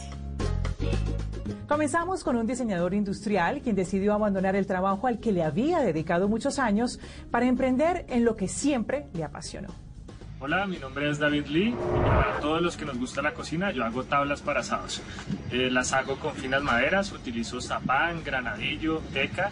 Todas estas tablas se pueden personalizar y se pueden grabar. Yo las grabo con láser, les pueden poner su nombre o su logotipo y por ser tablas únicas todas vienen marcadas con un número de serie que las identifican. También yo las envío con esta cera, es una cera natural que hago, eh, la cual ayuda a mantenerlas hidratadas y a conservarlas. Nosotros estamos en la ciudad de Cajica, pero hacemos envíos a todo Colombia y pueden hacer sus pedidos a través de mi cuenta de Instagram, J. David Lee. Time to Snack es un emprendimiento ubicado en Sopó, Cundinamarca. Sus creadores desarrollaron un concepto diferente y nutritivo para las mascotas. Hola, yo soy Ginette Mota y nosotros somos Time to Snack. Elaboramos snacks naturales para mascotas diseñados especialmente para que ellos puedan disfrutar de una experiencia gastronómica inolvidable mientras tú los consientes. Todos nuestros ingredientes son human grade, es decir, aptos para consumo humano. Y no utilizamos aditivos ni conservantes para tener como resultado snacks 100% naturales y deliciosos. Tenemos dentro de nuestra línea de productos las salchichas, las croquetas de papa y pollo y el pie de carne, manzana y espinaca. Nos encuentras en Instagram y en Facebook como timetosnack.col y en nuestra página web timetosnack.com. Café se cultiva en tierras de Garzón y Pitalito en el departamento del Huila. Algunos de sus objetivos son apoyar microcultivos de campesinos de la zona e incentivar el consumo del café especial que producen en nuestro país. Hola a todos, mi nombre es Natalia y mi emprendimiento es As Café. Cultivamos café especial en las hermosas montañas de Bruselas Pitalito, a 1800 metros sobre el nivel del mar, en la finca Los Nogales. Cuidamos y seleccionamos los mejores granos para ti. Hacemos una caficultura limpia y una recolección 100% artesanal. As Café es delicioso. Tiene notas a chocolate, nuez y durazno. Sabe a campo. Tenemos presentación en grano o molido. Pueden hacer sus pedidos a través de Instagram o Facebook, arroba Café del. Hacemos envíos a todo el país, desde la finca hasta tu casa. Recuerden que pueden enviar sus videos de 40 segundos máximo, grabados de manera horizontal, donde nos cuenten quiénes son en qué consiste su emprendimiento y cómo pueden contactarlos. Ustedes no están solos. En Noticias Caracol y Bla Bla Blue los estamos apoyando.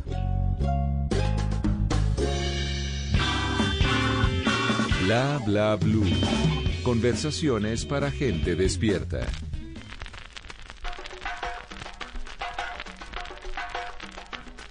Camina y va dejando un vendaval y el viento se le enreda entre los pies.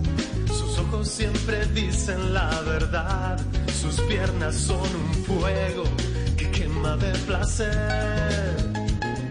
Y dicen que hay lugares donde el sol no sale si no encuentra a esa mujer para vestir su cuerpo de calor y acariciar su espalda alguna vez.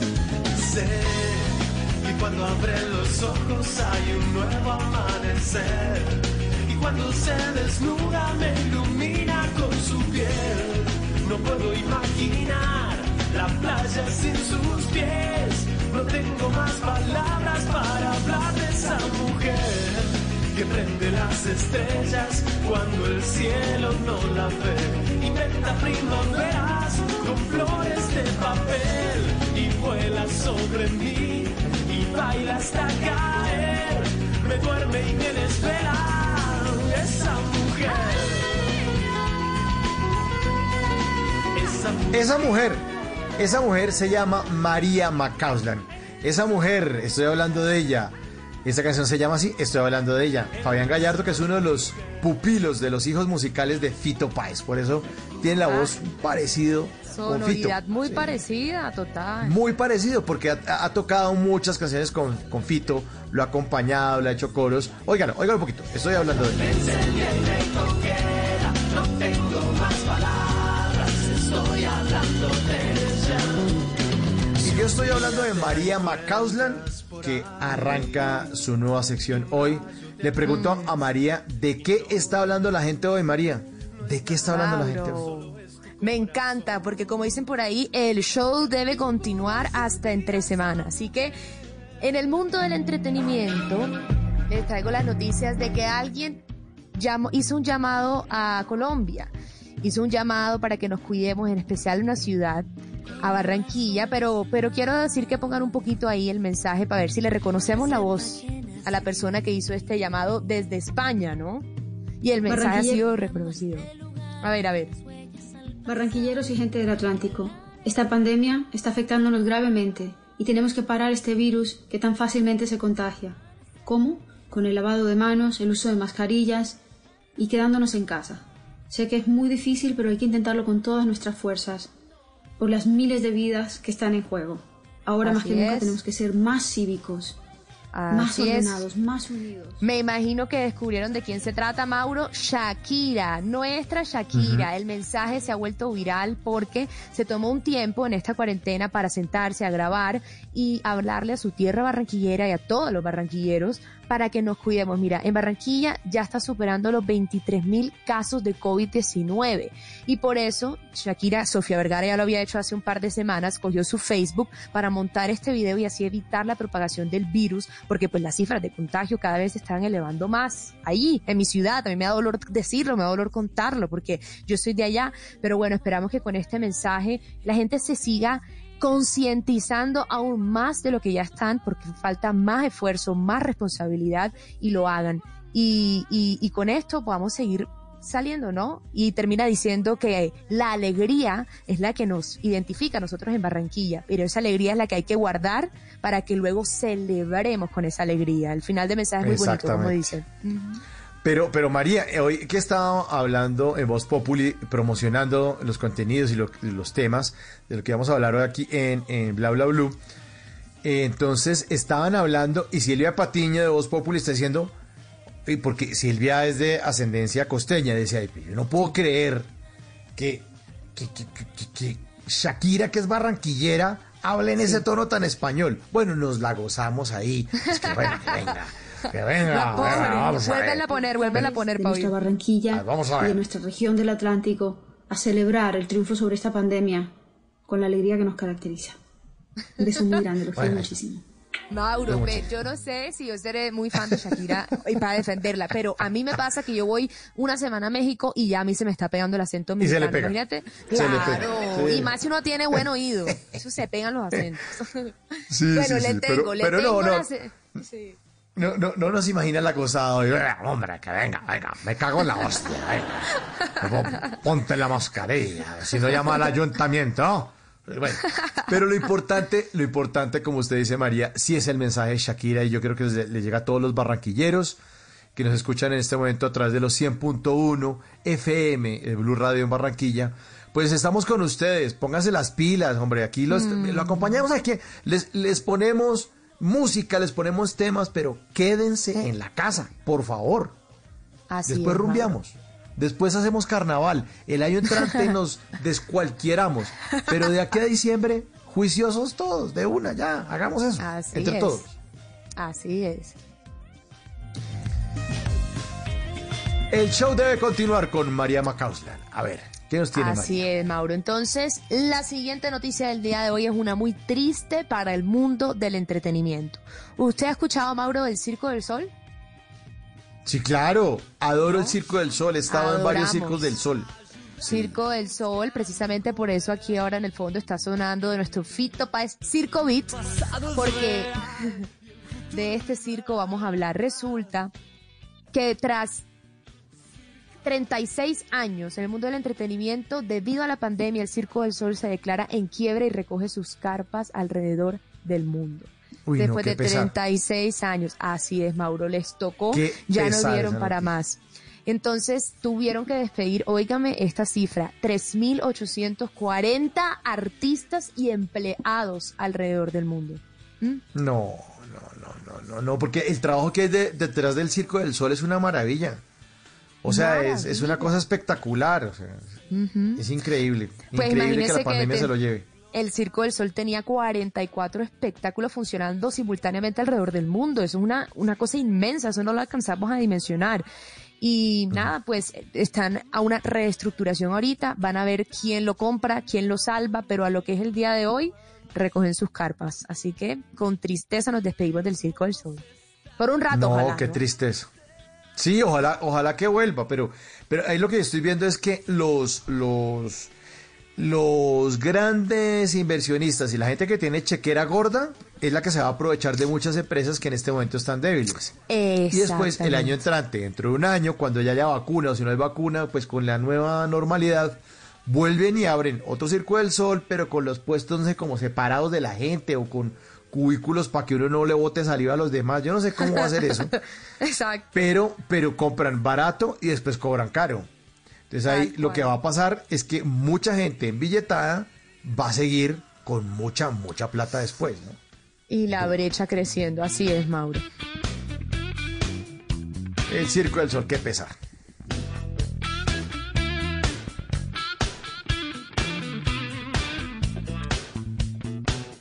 Once de la noche, 51 minutos, estamos en Bla Bla Bla y los invito a que prueben esto, prueben esto de Julieta Venegas. Un poquitico de limón y sal, porque van a coger el hilo esta noche ustedes. Sí, cójanos el hilo en Bla Bla Blue.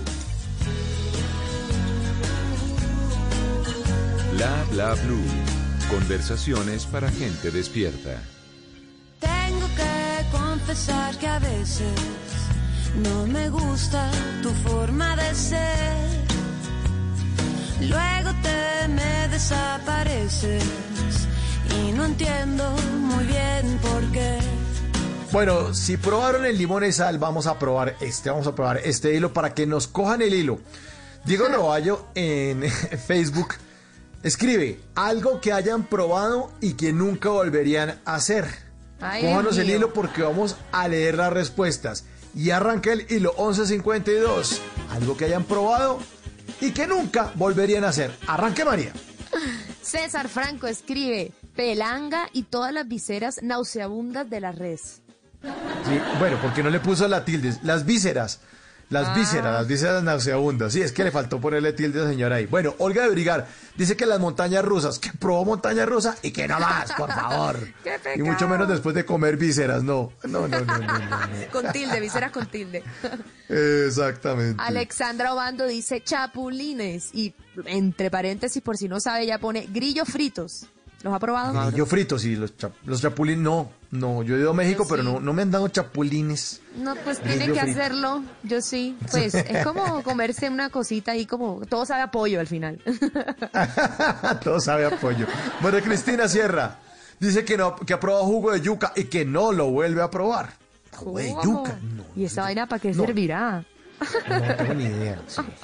Milton Enrique Barro Sánchez dice el chontaduro. Ay, ¿por Ay, qué? no, es Porque es que eso, le, eso es un sabor aprendido, eso le gusta a los bayunos, pero los que no somos del área, probamos y decimos, uy, no, gracias. Pero los bayunos aman el chontaduro, mueren por un chontaduro. O sea, los Sí, bayunos que vienen aquí en Bogotá, el mejor regalo es que usted le llegue con chontaduros, porque les encanta. Total.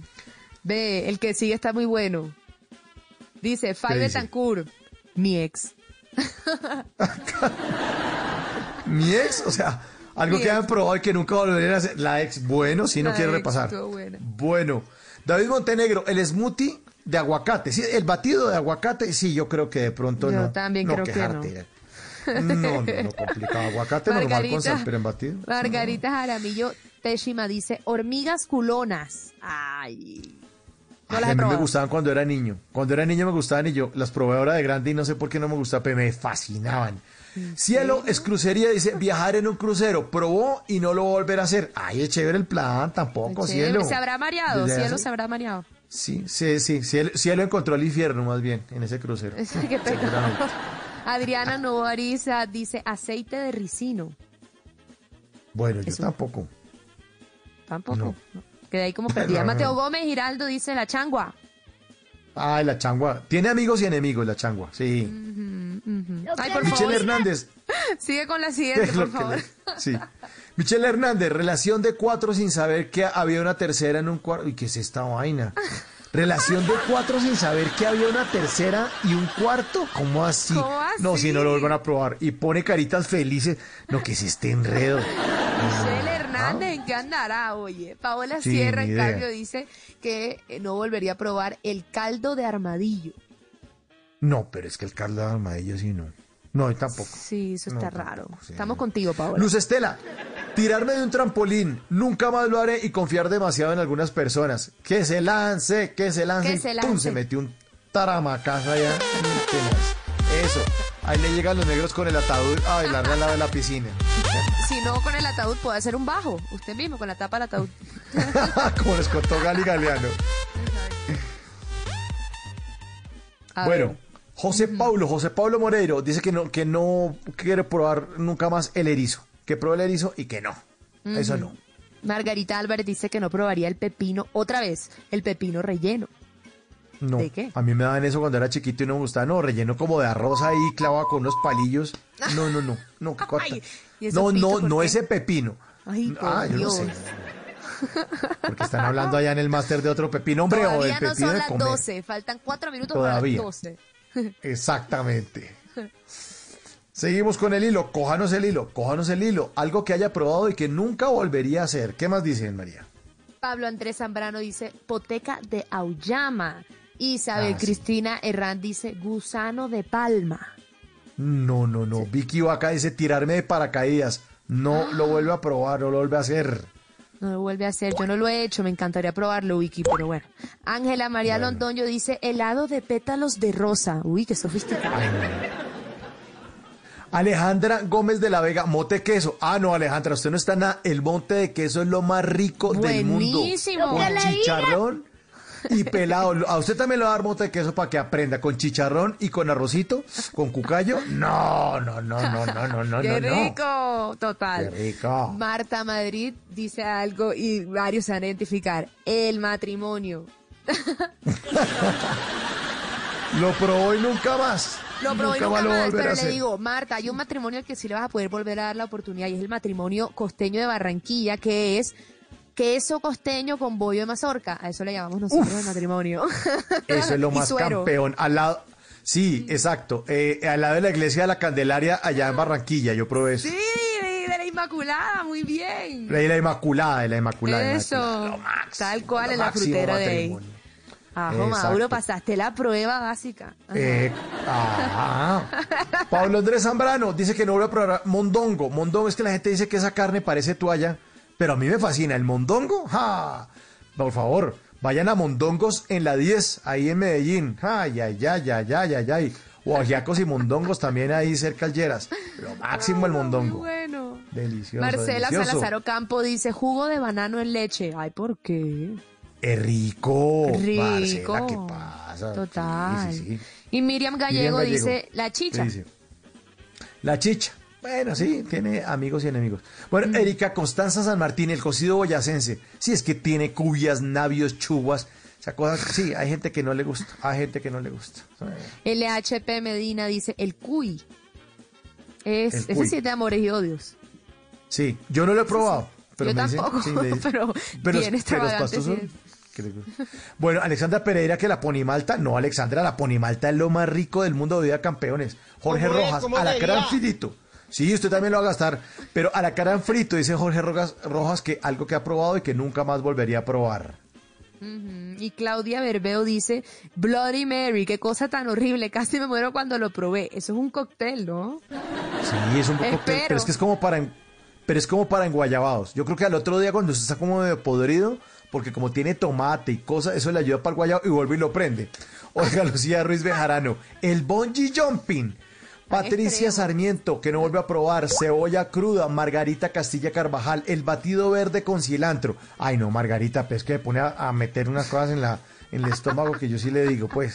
No, no, no, complicado, Buenísimo. complicado. Carmen Jaramillo dice pescado seco. Claudia Vela, es que el pescado, Ay, ¿cómo así que es seco? O sea, el pescado eso va rico con salsita y arroz con coco y patacón. No, es que hay uno que cuelgan y lo secan con sal María para conservarlo.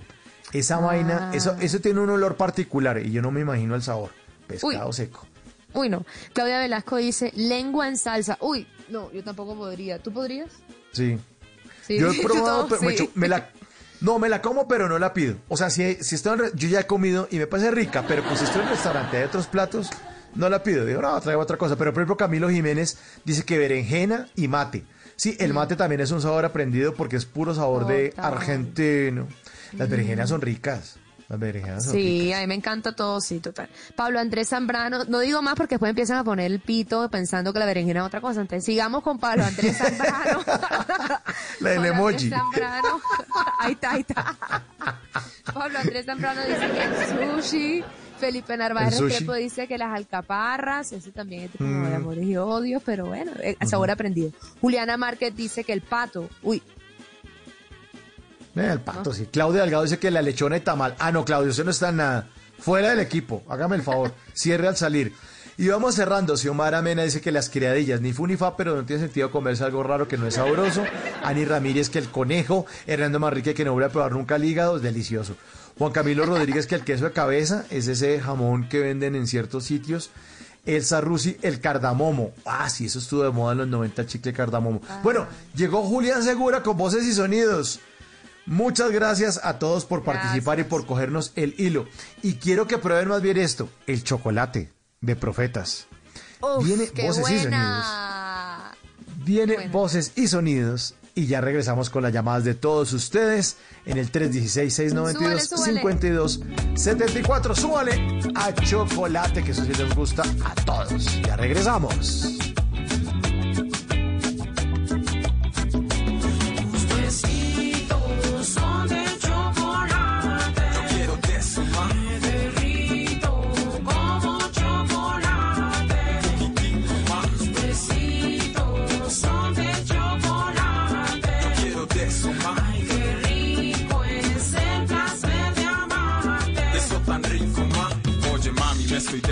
No puedo contenerme a todo esto que siento. Mi deseo se desborda porque esto está hirviendo.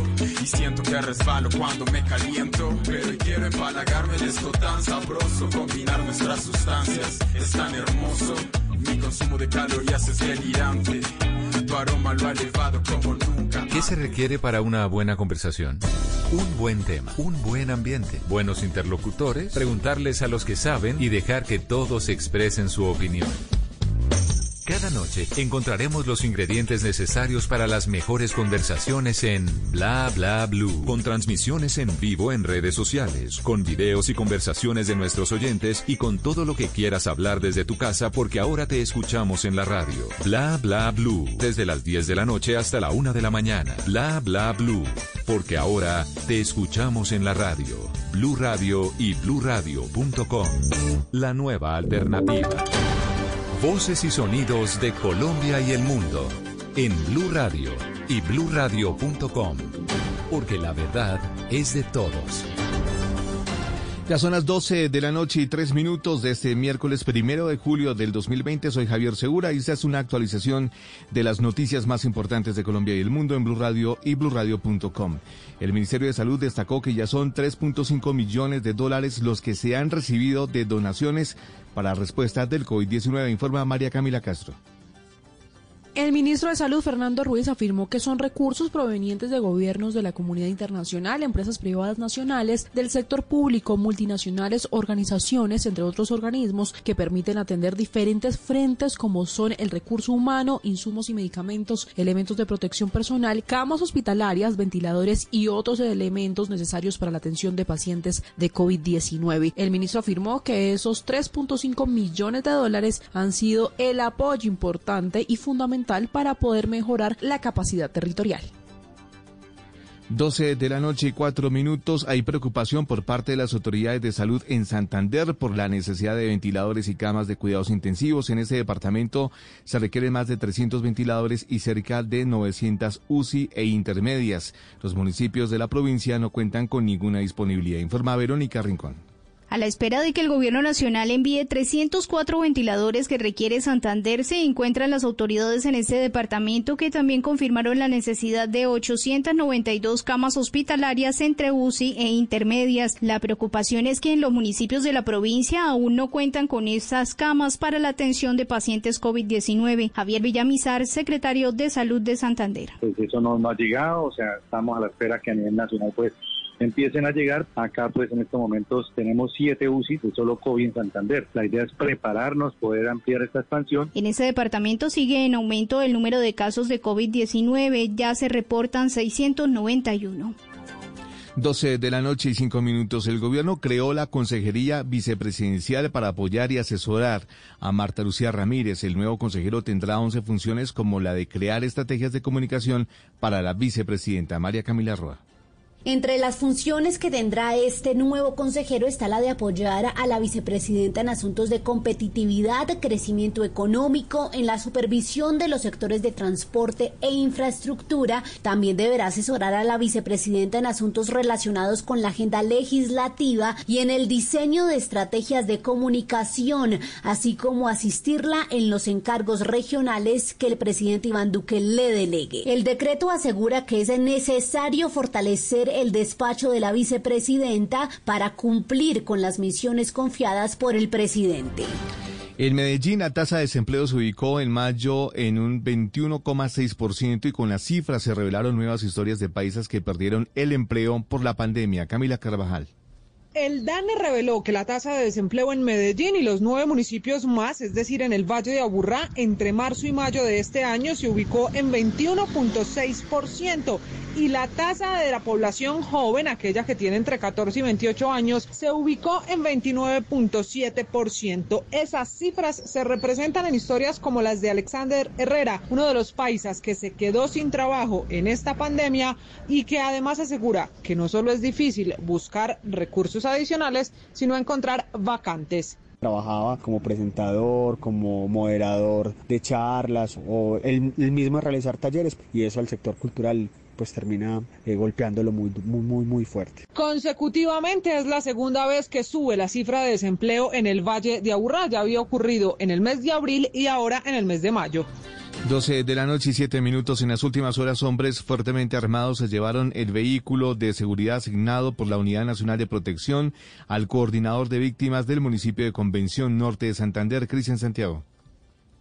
En el municipio de Convención, en la zona del Catatumbo, fue hurtada una camioneta Mitsubishi de color blanca adscrita a la Unidad Nacional de Protección para el Esquema de Seguridad de Gabriel Useche, coordinador de víctimas en esa población de norte de Santander. Según las autoridades, el hecho se presentó en el barrio El Refugio cuando el escolta procedía a sacar la camioneta del parqueadero para recoger al protegido. En ese momento fue intimidado por dos sujetos armados que lo obligaron a tomar rumbo hacia Ocaña. Metros adelante, en el sitio conocido como Puente Búrbura, dos hombres más subieron a bordo del vehículo y obligaron a que el conductor se bajara. En la zona en donde ocurrieron los hechos, según las autoridades, delinquen integrantes de la compañía Capitán Francisco Bocio, el Frente Camilo Torres Restrepo del ELN y una comisión de las disidencias del Frente 33 de las FARC. Noticias contra reloj en Blue Radio. Y cuando ya son las 12 de la noche y 8 minutos, la noticia en desarrollo, en un comunicado dirigido a la comunidad internacional, la Cancillería boliviana acusó al expresidente de ese país, Evo Morales, de intentar desestabilizar a esa nación y de bloquear la cooperación extranjera destinada a la lucha contra el COVID-19 desde su refugio en Argentina, con la complicidad, dice la Cancillería, de la dictadura de Nicolás Maduro en Venezuela. La cifra, la tasa representativa del mercado para hoy miércoles primero de julio de 2020 será de 3.756 pesos con 28 centavos. Y seguimos atentos porque China rechazó las críticas internacionales a la nueva y polémica ley de seguridad nacional para Hong Kong, condenada por 27 países en la ONU y bajo amenaza de sanciones de Estados Unidos. Básicamente, China le pidió a la comunidad internacional, que no se meta en sus asuntos.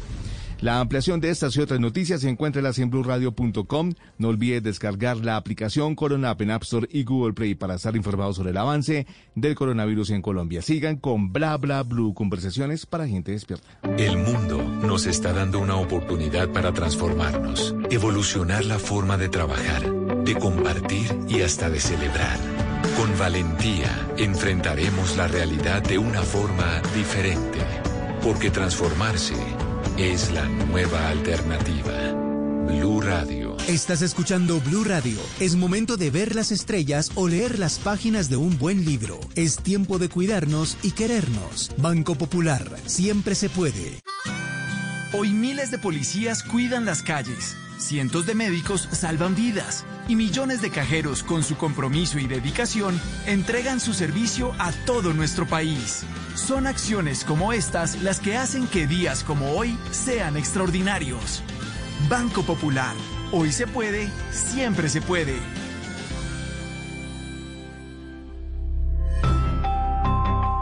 Somos Grupo Aval, vigilado Superintendencia Financiera de Colombia. Feliz día al papá que es el primero en enterarse de las noticias, al papá que escucha y le gusta ser escuchado, al que disfruta los goles sin verlos, al que oye todos los puntos de vista y ningún tema le queda corto. Feliz día, papás Blue. Blue Radio. Dígale no a las noticias falsas. Evite los medios anónimos e irresponsables. En tiempos de emergencias y de incertidumbre, es fundamental la información verificada y confiable. Los medios de comunicación formalmente establecidos, por su profesionalismo y responsabilidad, son el antídoto más eficaz contra las noticias falsas y la desinformación. Infórmese por la radio y la televisión a toda hora, con los rostros y las voces que usted conoce y confía. Fue un mensaje de la Asociación Internacional de Radiodifusión, AIR. Háblenos de usted. Llámenos al 316-692-5274 y cuéntenos su historia.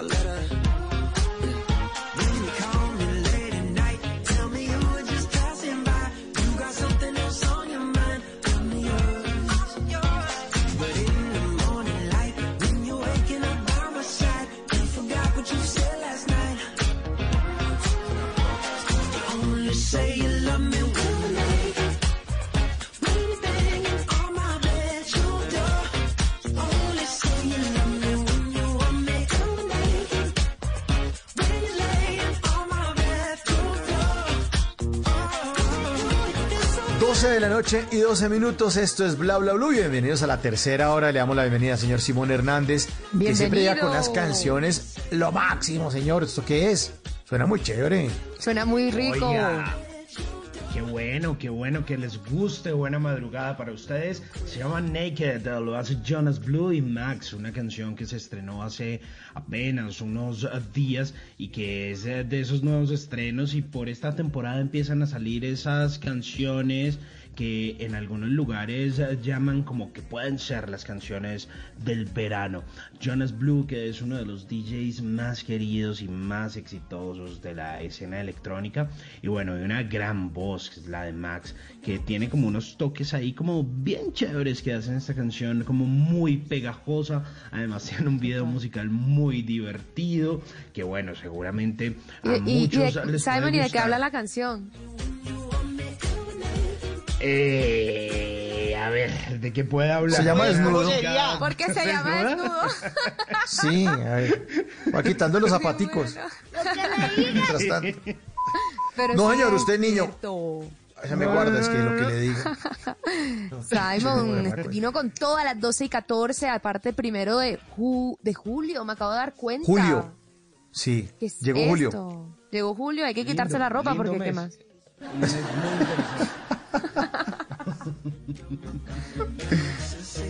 Bueno, ahí está Naked, uh, Jonas Blue, tremendo, tremendo DJ y además el video está muy chévere porque el video es muy ochentero, viene como con esas luces de neón que eran muy famosas en ese entonces, entonces ah, viene como con muchas ilustraciones como de carros de los 70, de los 80 y eh, bueno, vienen ellos ahí il- sobre un croma y bueno, es como muy como, como de verano. Y por supuesto, Buena una canción. chica ahí como desnuda y está muy buena esta canción. Naked. Muy buena.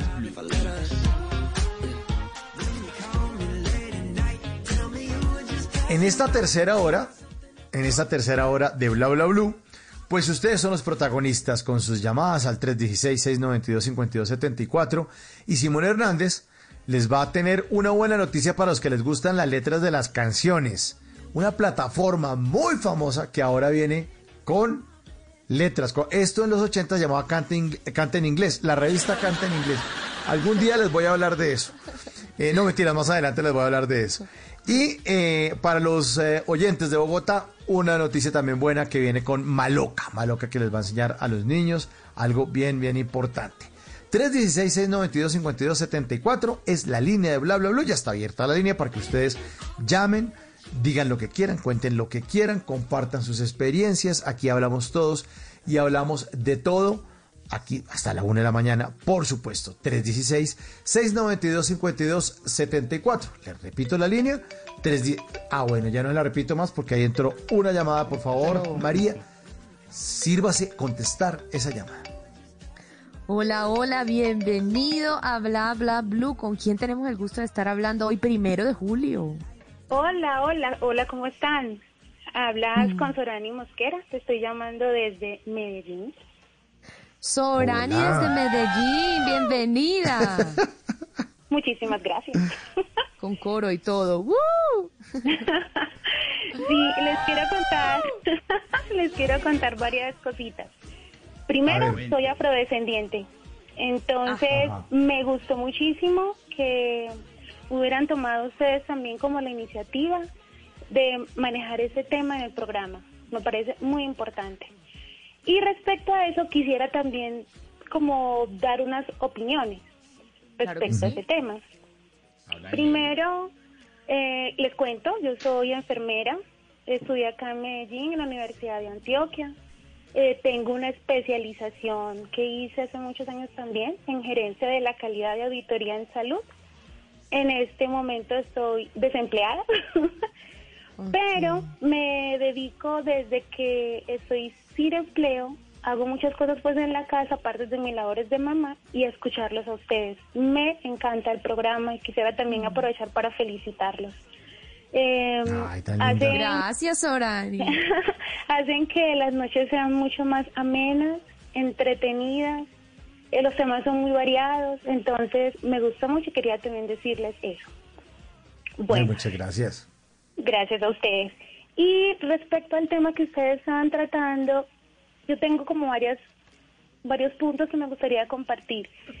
Eh, en Colombia hay que, sí hay, sí hay mucha ignorancia, porque es claro que en Colombia no existe raza blanca. Nosotros somos una mezcla de una cantidad de, de genes, de indígenas, de españoles, de afros. Entonces no podemos considerar que las personas que tienen la piel más clara son de raza blanca. Esa es una claridad que hay que hacer. Absolutamente de acuerdo, exacto. total. Hay otra cosa también que me parece muy delicada, es que yo he notado que entre nosotros, los afros, también nos discriminamos. ¿Por qué? Porque hay, ustedes han visto que hay personas afro que tienen de pronto la- el tono de piel más claro, otros tienen el tono de piel más oscuro. Y muchas veces Sí. Yo he notado que las mismas personas afro discriminan a los que tienen la piel más oscura. Entonces yo pienso que también están replicando esas conductas que no son nada positivas y que reciben de pronto fuera de su entorno donde siempre se están como moviendo, donde se desarrollan. Ok, racismo en, en todas las esferas. Eh, sí, en todas las esferas. Y también pienso que nosotros como afro tenemos que también trabajar en nuestro interior, trabajar en nuestra mente y también quitarnos como esa, esa estigmatización y esa idea de que somos menos, de que no tenemos derechos, de que tenemos que perder nuestra identidad o sacrificar nuestra forma de ser para agradar a los demás. Simplemente somos seres humanos, tenemos unas condiciones diferentes, hemos vivido diferente, pero somos de la misma, de la misma, eh, pues cómo decirte, de la misma raza, no tanto raza como el color, sino raza humana. ¿Ya? De acuerdo. Y esa parte también tenemos que tenerla muy en cuenta. Y yo también a veces, sí, yo también a veces percibo que ah, ha sido como una forma cuando ustedes hablaron el tema con la entrevistada anterior, Sí. que ella hizo todos esos estudios y determinó tantas cosas en la parte del Pacífico, yo a veces siento que también es como una forma de no permitirnos como desarrollarnos eh, totalmente. Es como una forma de tenernos como doblegados. ¿Sí me entiendes? Porque si no se nos dan los medios, no podemos mostrar todo lo que tenemos, todo De lo que sabemos, todo lo que podemos aportar. Entonces también es una forma como de minimizar o de mantener como a, a, a esas otras personas por debajo para que ellos no tengan tantas oportunidades como tienen en el resto del país. Eso es cierto. Sí. Pero los estudios, los, est- los estudios son importantes, ¿no? Los estudios muy, Claro. muy importantes, porque las cifras Sí. eh, tienen que estar sobre la mesa. Eso es una realidad, eso no es, eso no es una percepción. O sea, los Sí. colombianos tenemos que ya cambiar el chip, en serio, con pandemia, sin pandemia, pero ya no más. O sea, ya no más, ya llevamos cuántos años, 500 De acuerdo. años esto aquí, donde, donde, donde la gente, en serio, la quiere, la, la de raza blanca, lo que usted está diciendo. eh, Sí. Tal cual lo es que estás diciendo. No nos juntemos con esa gente, pero usted quién es? No, yo soy de ascendencia indígena, pues te deje joder. Exacto, Porque cuando uno le pone un sello en el pasaporte y va a sitios donde hay gente anglo, anglo, que es el blanco, el europeo, el gringo, Exacto. a uno también lo discriminan porque lo ven a uno bajito, barrigoncito, nariz ancha, cabeza plana, oreja baja, que uno es la raza indígena de la cual por lo menos yo me siento Exacto. Dice que son 100% indios. orgulloso. Exactamente, yo me siento 100%, pero, pero cuando uno, no, no, nos junte- así como doña Florinda, ¿no? Se, todo el mundo la flor, eh, se le alborota. Tal No, vamos, Kiko, no nos juntemos con esa chusma, pero señora, ¿usted qué se la clase. Exacto. Exactamente. Exactamente. Totalmente. De acuerdo, estamos de acuerdo. Y, Claro. yo- y según lo entendí, ustedes van a seguir con estos temas todo el resto Sí. de la semana.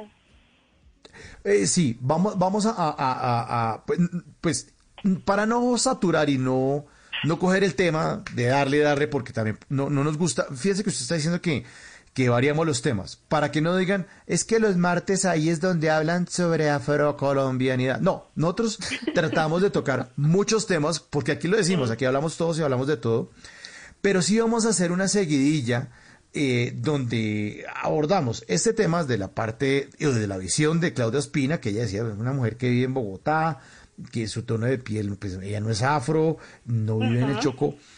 y lo está abordando desde el punto de vista estructural y administrativo en las regiones. Pero esto nos toca también eh, abordarlo desde el punto de vista cultural, Claro que sí. antropológico, sociológico. Eso es lo que vamos a hacer. Y si usted tiene una, una sugerencia, bienvenida. Porque acuérdese también, como lo oyó usted, esto fue una sugerencia de un oyente que a esta Exacto. hora nos llamó. Nos llamó Cristian De Escano Florencia. desde, desde Florencia Caqueta. Dijo, oh, ¿por qué no hablan de esto? Y nosotros, usted tiene toda la razón. Y ahí arrancamos. Si tiene sugerencias, aquí apuntamos y vamos con esa. Vamos con toda. No, me parece súper bien los temas. Igual yo, cualquier cosa me estoy comunicando con ustedes por el WhatsApp. Trato siempre de escucharlos todos los días. Me hacen una falta impresionante los viernes. Quisiera que todo el programa Oh. fuera toda la semana. Lo Porque, no, en serio, me encanta. Me encanta todas las, las, las, los temas, las secciones. Aprovecho y le mando un saludo a el jovencito, que se me olvida el nombre, el que siempre pone lo de la música, lo de Lo que tecnología. A Simón, a Simón. Simón. A Simón Hernández. Ahí está oyéndote. sí. Un saludo para Simón, para todos. Me encanta el programa. Ay, qué felicito. bueno. Y cualquier Oiga, cosa, Sorangi, yo me les gustó algo que usted dijo, Sorangi. dígame. Y es el tema de la no victimización. A veces Sí. cuando eh, las personas se hacen las víctimas, se ponen un lastre sobre sí mismas y eso no les permite progresar. Entonces siempre, ay, pero es que pobrecito yo. No, pero es que a mí siempre me han discriminado. Y eso hace que las personas no avancen y a veces eso termina siendo una justificación para hacer las cosas mal o para no o, o para no progresar y yo siento que ese tipo de cosas no pueden justificarse ni eh, hablando pues racialmente ni religiosamente porque siento que hay hay religiones una religión en específico que siempre se victimiza por cosas que ocurrieron y entonces en eso se basan porque ay me discriminaron ay me pasó esto o Exacto. razas que también en las que siempre ocurre eso y pues no, o sea, eso ya pasó, pasó hace mucho tiempo y ahí sí como dicen, es momento de cambiar y es de tener una mentalidad totalmente distinta y es de entender, es que aquí no es de si es blanco, es amarillo, es rojo, o si es gay, o si le gustan las mujeres, los hombres, si creen a la Buda, no, somos seres humanos y eso es lo que importa. Más allá de lo, porque imagínense que todos fuéramos iguales, qué pereza, qué, Qué pereza. aburrimiento. Sería muy, muy aburrido. Eso, lo que hace emocionante la vida es encontrarnos con personas tan diferentes de las que podemos Exacto. aprender, de las que podemos también nosotros enseñarle, de las que las personas que nos hacen crecer. Eh, por eso es tan tan importante las relaciones interpersonales, las relaciones con todo tipo de personas de diferentes razas, de diferentes De realidades culturas, de distintas. eso, Mm. diferentes formas de pensar. Todo eso nos enriquece. Entonces, yo soy una persona súper descomplicada, a mí no me importa si una persona, si un ser humano es azul, es verde, es amarillo, para mí eso no tiene ningún tipo de, de importancia. Por el contrario, me gusta mucho compartir y aprender del otro. Eso me parece lo Qué más bueno. importante. Sí. Qué bueno, qué Los bueno. felicito, un abrazo. Muchas gracias. A ti por tu Muchas manera de pensar, Escuchando. Sorani, a ti por tu manera de pensar. Qué chévere esas palabras para cerrar y quien esté oyendo, para que lo vaya notando y para que sepa que así es como se tiene que pensar y más en estos momentos. Sí. Qué chévere. Espero Gracias por llamar. escuchando muchísimo, muchísimo, muchísimo, muchísimo tiempo. Los Bueno, esperamos también estar aquí muchísimo, muchísimo, muchísimo, muchísimo tiempo. Y Muchísimas gracias por escucharme. Muchísimas un abrazo muy grande. Chao. Muchísimas de nada. chao. Bueno, chao. Y obviamente le dedicamos una canción que tiene que ver con el tema del que estamos hablando. Aquí está el grande Jacob Michael Jackson. Black or White suena en Bla Bla Blue a las 12.26.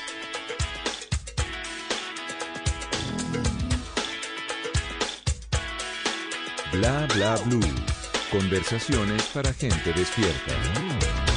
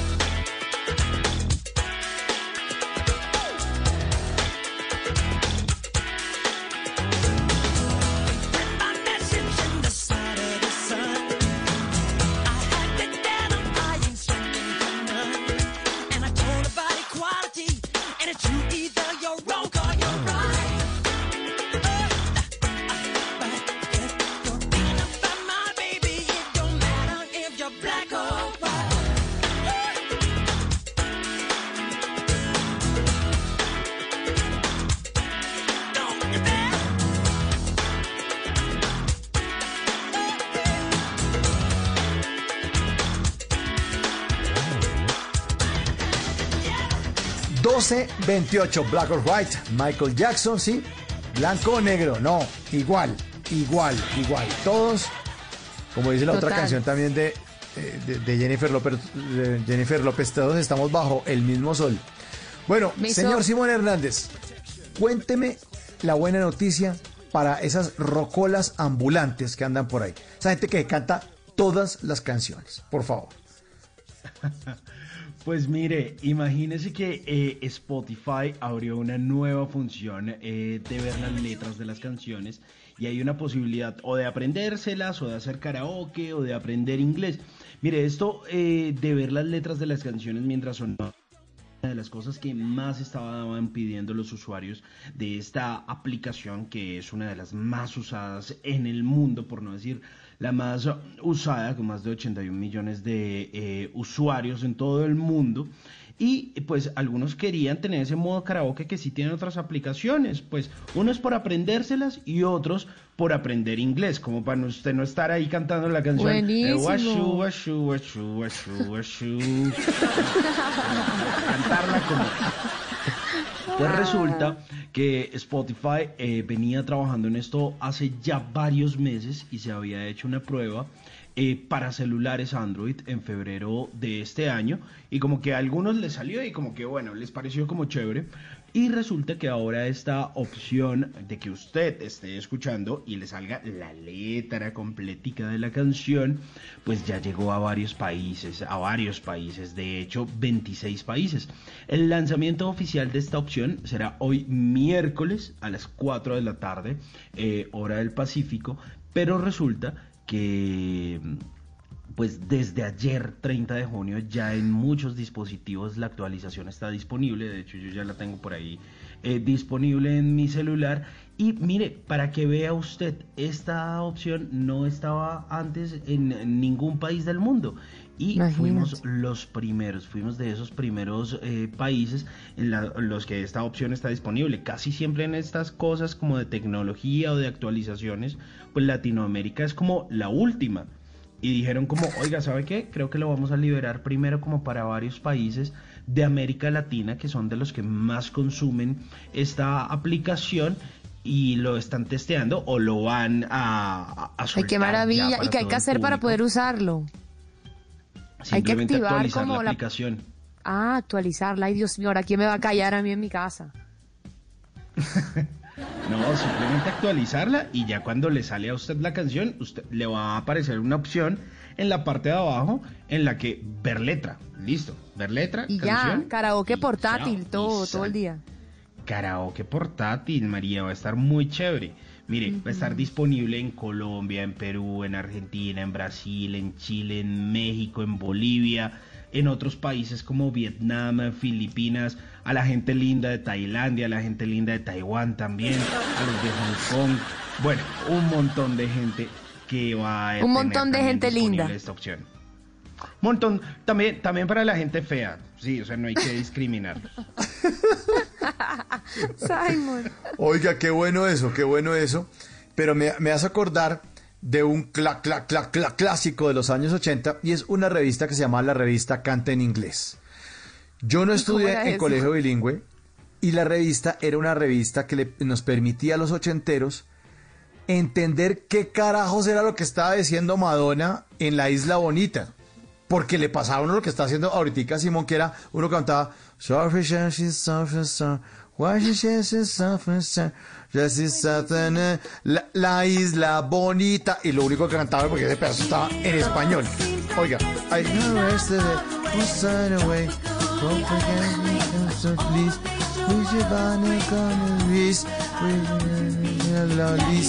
la Isla Bonita. Esa parte sí me la sé.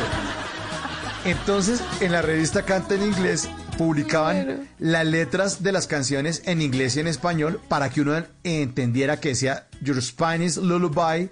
Y ahí aprendí yo que Lullaby era mecer y que tu eh, español me arrulla. Es lo que dice la canción de la Isla Bonita. Y gracias al cancionero Canta en Inglés, muchos ochenteros que no teníamos, nuestros papás no tenían plata para pagarnos colegio bilingüe, alcanzamos a entender muchas letras de las canciones. Eh, ahorita en mi cuenta de Twitter de arroba entre el Quintero, con doble entre el Quintero, es como si fuera entre el Tintero, pero mi apellido, arroba entre el Quintero. Les voy a publicar unas portadas de la revista Cante en inglés para que se den cuenta Ay, de lo que les estoy hablando. Ya, Justo ya, la- estaba ya las voy a poner. en internet y no, la- no las encontré. Ya, ya, ya les voy a poner con el numeral, le voy a poner con el numeral bla bla blue. Ya, ya la, ahorita que me quede calladote, les voy a poner eso. Eso existía, en- en- pero uno tenía que comprar la revista y tenía que ir al puesto de revistas, que las revistas las vendían en las droguerías. Entonces uno, vecino, don Eladio, ¿cómo está? Sí, señor. Don El- yo no sé por qué los de las droguerías siempre llamaban así. Don, don Eladio, ¿cómo está? Y Por el los helados. Can- Sí, exacto. Por los helados. El caserito de coco y una canta en inglés es tan amable. Y uno compraba la revista Canta en inglés. Pero ahora no hay necesidad de canta en inglés porque ahora puede uno cantar en cualquier idioma entonces eh, con las letras de las canciones que nos va a tener Spotify. Buena, Buenísimo. buen aporte, buen aporte, don Simón, buen aporte. La isla bonita.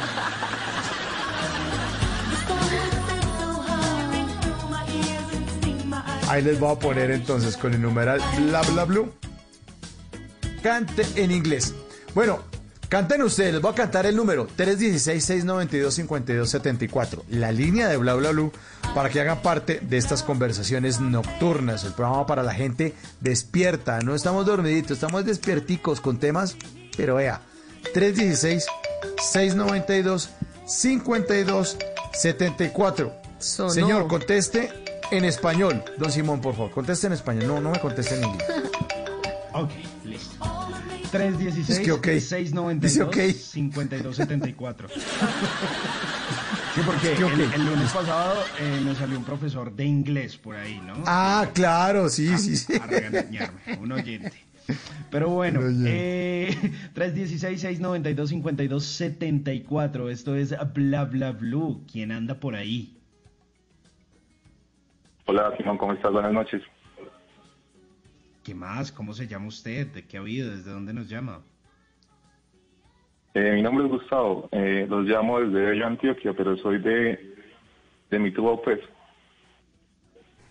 Ah, carajo. ¿Y qué hace una persona de Mitú Baupés en Bello, Antioquia? No, es una, larga- una larga historia, pero básicamente estoy aquí eh, estudiando y trabajando. Ah, qué bueno, hombre. ¿Y qué estudia? En este momento, Administración Tecnológica. ¿Y en qué semestre va? Quinto semestre. Ah, bien. ah, Gustavo, ¿y cuántos años tiene? O sea, ¿es chiquito o, o estaba estudiando una carrera que tenía por ahí anhelando estudiarla? Eh, no, eh, es una oportunidad que se dio aquí en, pues, es- Bello es- hace, par- hace parte del área metropolitana del Valle de acá en- Antioquia, entonces se dio la oportunidad de venir primero a trabajar y luego buscar las oportunidades de empezar nuevamente a estudiar. Buenísimo. O sea, está volviendo a desempolvar eh, los libros, volviendo a desempolvar, o sea, mejor dicho. Exactamente, exactamente. En eso ¿Y estamos, cómo ha pues, sido? ¿Cómo ha sido? ¿Cómo ha sido la experiencia? una Virtual. experiencia bastante gratificante, de, de bastante crecimiento a nivel personal y de mucho mucho aprendizaje, porque pues a través del estudio se, se pueden hacer muchas cosas importantes. Igual esto, eh, durante mucho tiempo trabajé para muchas empresas acá en la parte de servicio y fui creciendo y fui tomando experiencia y el estudio es el que me ha dado la oportunidad de ir esto creciendo en la parte laboral. Pues esto ahorita, como todos los, pues la gran mayoría de los colombianos por la pandemia, hasta hace que 20 días estuve trabajando y ahorita estoy sin empleo, pero buscando qué hacer. Ah, caramba. Oiga, Gustavo, ¿y en qué estaba Igual, trabajando usted? ¿Cuánto tiempo llevaba ahí o qué?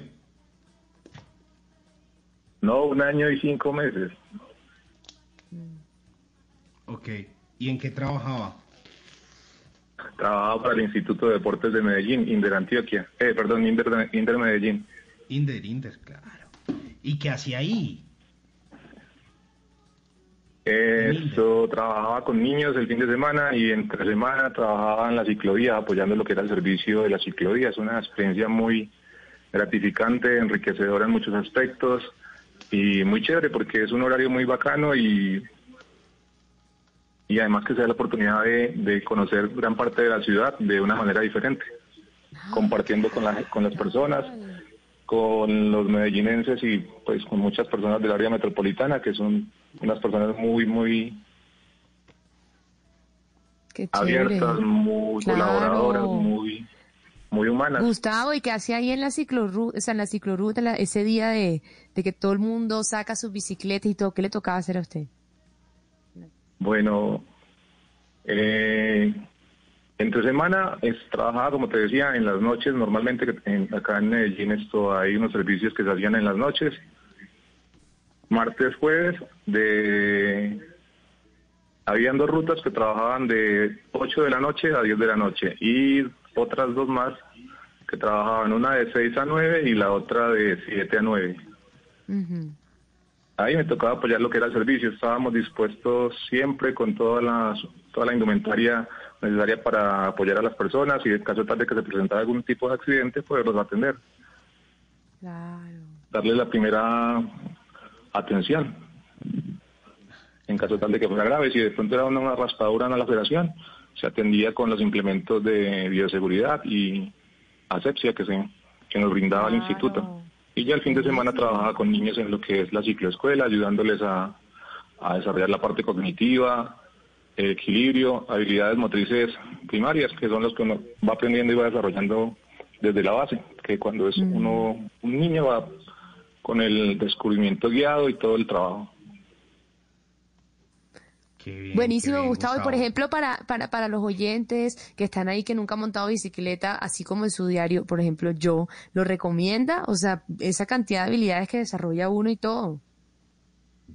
Eso era lo bueno de la cicloescuela, que no era solo para niños. a- Esto, a mí en lo personal, en un punto en el que estuve, que era era en el aeroparque Juan Pablo II, esto, trabajábamos también con una señora que llegaba, que era una señora casi de 60 años, que nos, nos dijo, ay muchachos, ¿será que yo también puedo aprender?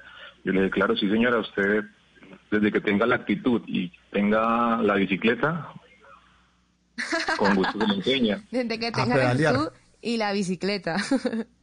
Exactamente. Buenísima esa, es esa respuesta. Oiga, Gustavo, y, y bueno, eh, pero cuente una cosa. Usted ya se le escucha ahí como el acento como, como medio paisa. ¿Usted cómo llegó a Medellín o hace cuánto vive en Antioquia o en esa región de, mm, de nuestro país? Bueno, la verdad es, una historia bastante larga porque pues yo soy de, de, de Mitú, del Baupés, y he recorrido gran parte de nuestro territorio nacional, desafortunadamente por esto, el desplazamiento. Yo estuve en la toma de Mitú en el año 98 y en el año 2000 esto salí a la parte de, de los llanos orientales, a Villavicencio más exactamente. Ahí hice gran parte de mi vida junto a mi familia, mis hermanos y mi madre. Y como decía María hace rato, esto cuando no tiene buen oído se le va pegando el acento, el acento de, de las Ajo. distintas esto, Está bien pendiente del del programa, país me encanta. No, igual es que yo los escucho ya hace bastante tiempo ya a Quinterito cuando los saludaba en la tarde El empresario. El empresario el Voz Populi. exactamente. Sí, que, que preguntaba, preguntaba, preguntaba por, por, por mí, Quinterito, vos que tenés talento, pagame a Jorge Alfredo. Se me hacía una ese empresario. Era muy buena esa parte. Y luego ya se dio la- Sí, el salto de Quinterito a, dire- a dirigir Bla Bla Blue, que fue la oportunidad que se le dio. Sí, señor. Sí, sí, sí, sí. Ahí estamos, ahí clara. estamos, hombre. Gracias por su sintonía, hombre, y por estar pendiente. Le recomendamos el plan referidos, ¿no? Cada oyente tiene que traerse días más. Y así vamos, de hecho, esto es como el COVID, pero en versión radio. Vamos trayendo y vamos trayendo y vamos contagiando a los demás. No, no, sí, pero señores, sálgase. Es que se meten unos tipos aquí con el ataúd, qué pena, Gustavo. Eh, vamos tratando de con. Señores, por favor. Eso, ya, ya, bailan de para Ya se guardaron. Eh, Ya se guardaron. Gustavo, muchas gracias por su sintonía y sí, la idea es acompañarlos, tenerles temas aquí todas las noches y hablar de cosas para gente despierta. Y usted que es uno de ellos, pues le mandamos un abrazo y sabe, como buen oyente de Bla Bla Blue, que siempre tenemos canciones que les dedicamos a nuestros queridos oyentes cuando los despedimos. Así que estaba para Gustavo, hablando de la ciclorruta y de la ciclovía en Medellín y de la señora que tiene avanzada edad, pues dice, si tiene ganas y cicla, pues bienvenida. Pues aquí está Bicycle, Bicycle Race de Queen para Gustavo. Un abrazo.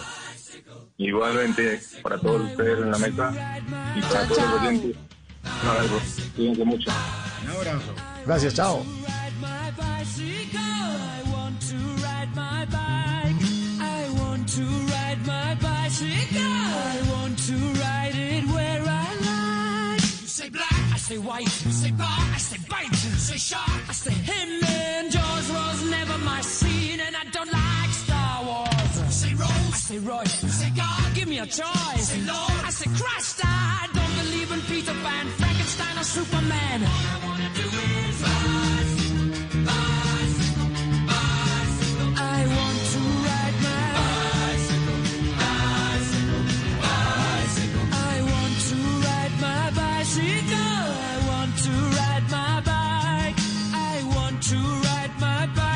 Oh.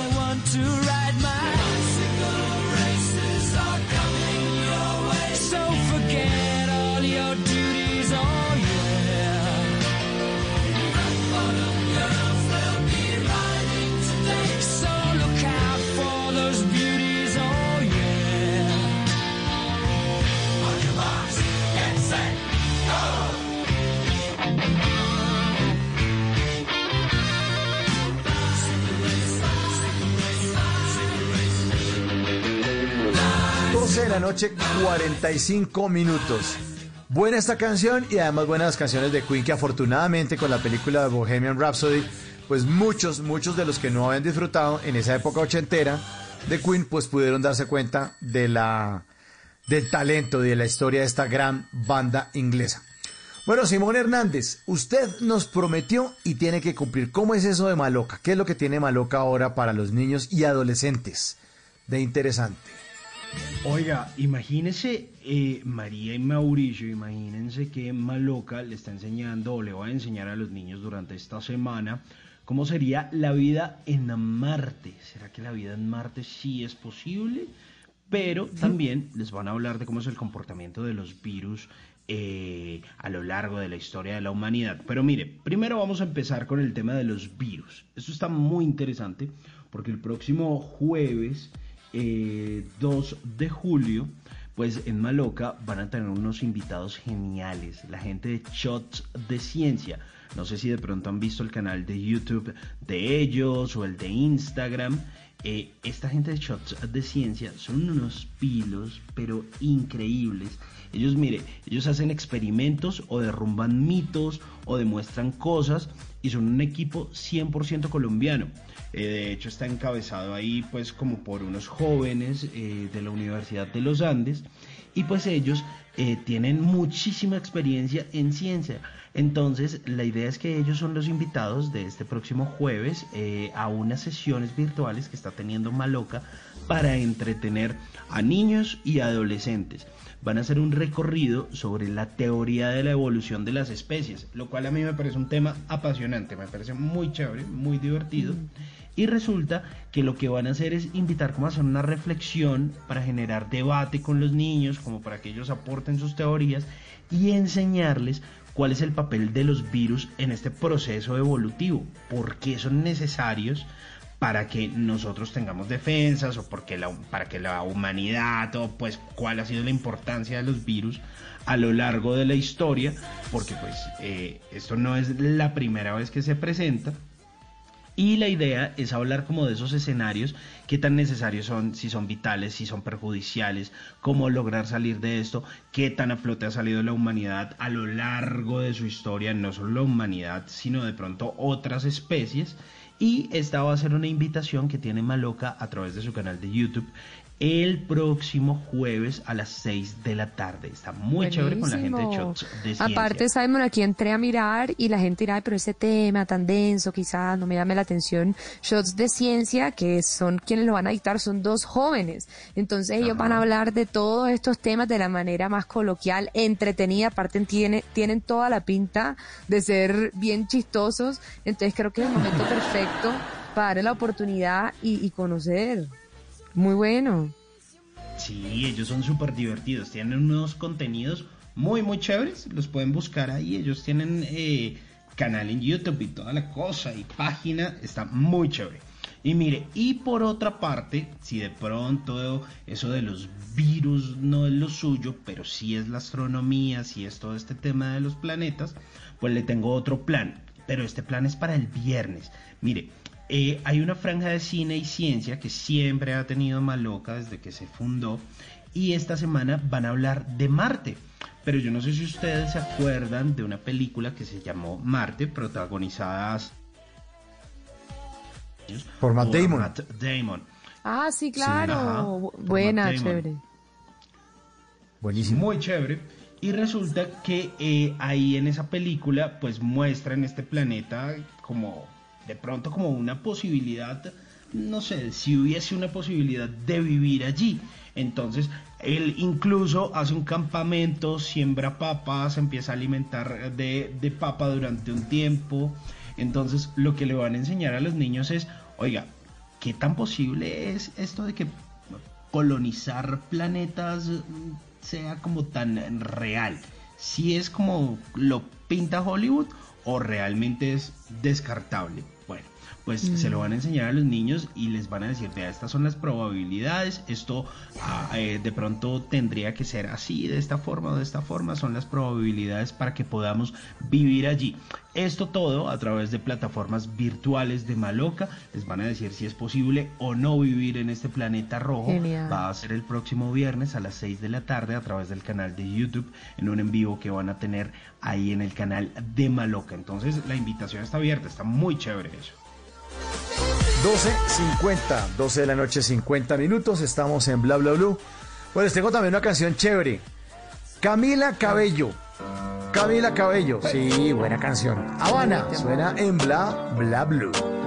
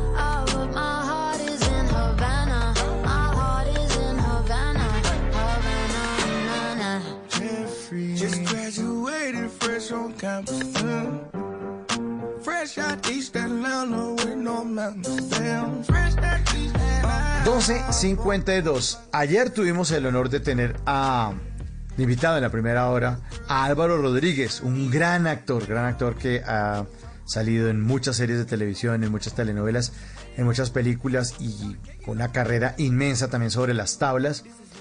Y vino a hablarnos de una película que se llama Un tal Alfonso Quijano. Alonso, perdón, un tal Alonso Quijano.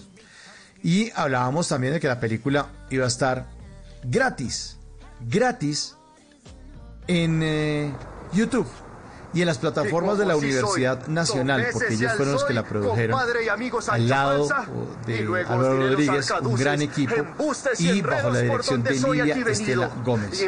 Pues me acabo de encontrar que el estreno, como lo dijeron el primero de julio, Y ahí está, el primero de julio, la película se estrena, ya está disponible la película completa, la pueden ver en YouTube, un tal Alonso Quijano, gratis, está en YouTube, la pueden buscar, una gran película eh, que, de la que nos habló eh, Álvaro en el episodio de el lunes festivo.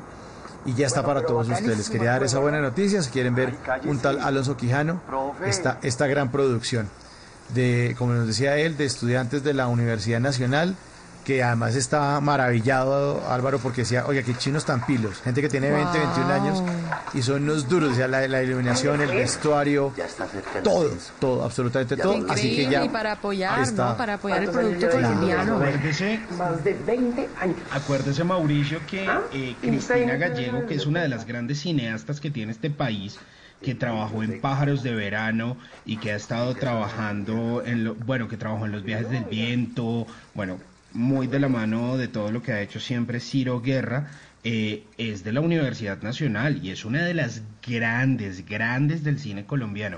Allá hay gente muy buena que ha salido de esa escuela de cine de la Universidad Nacional.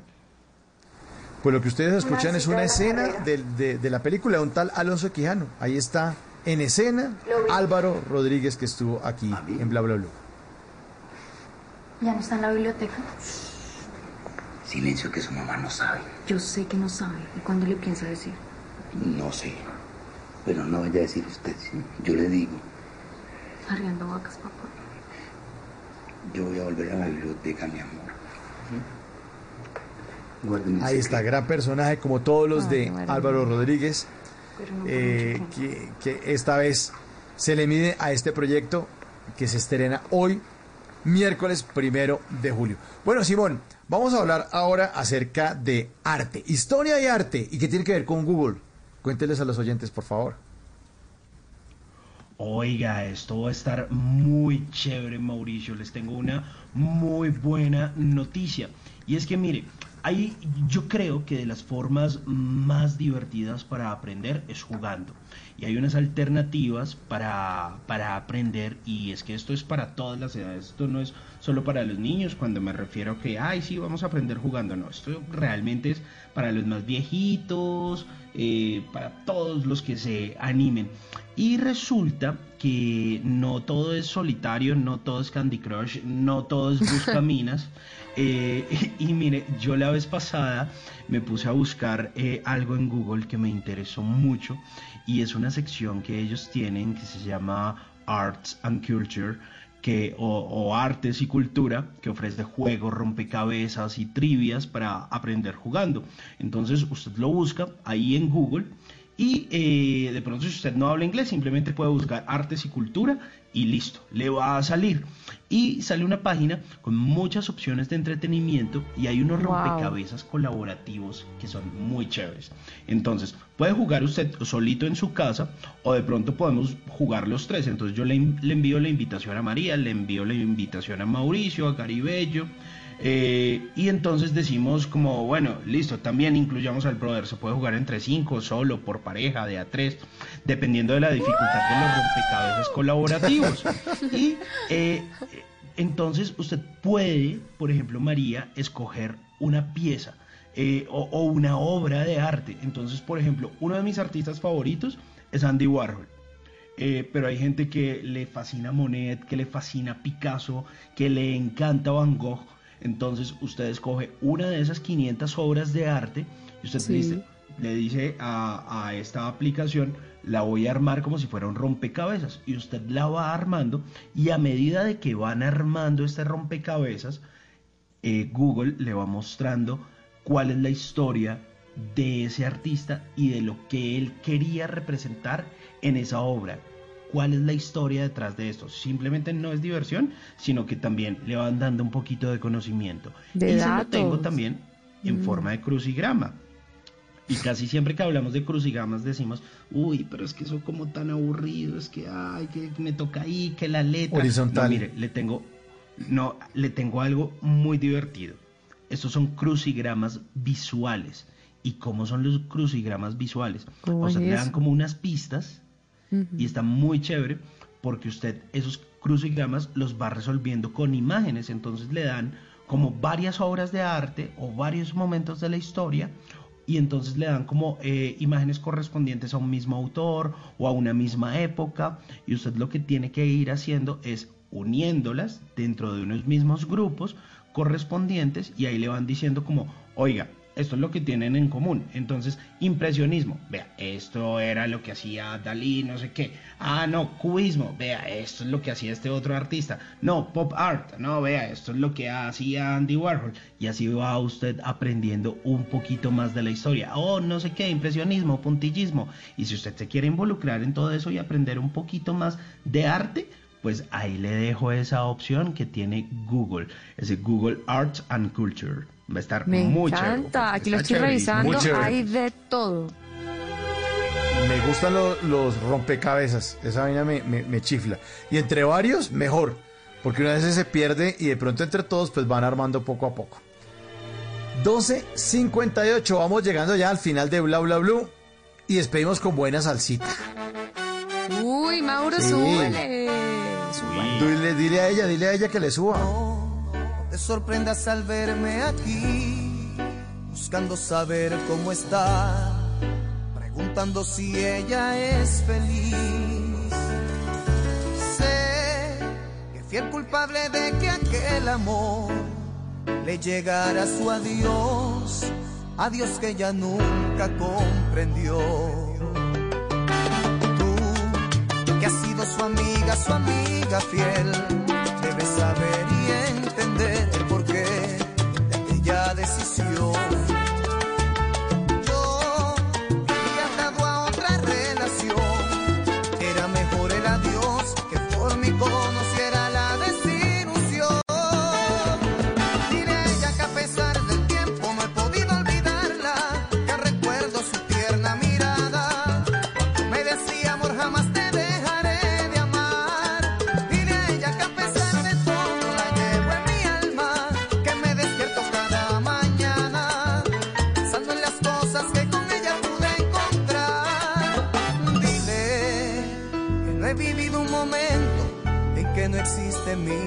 Pensar.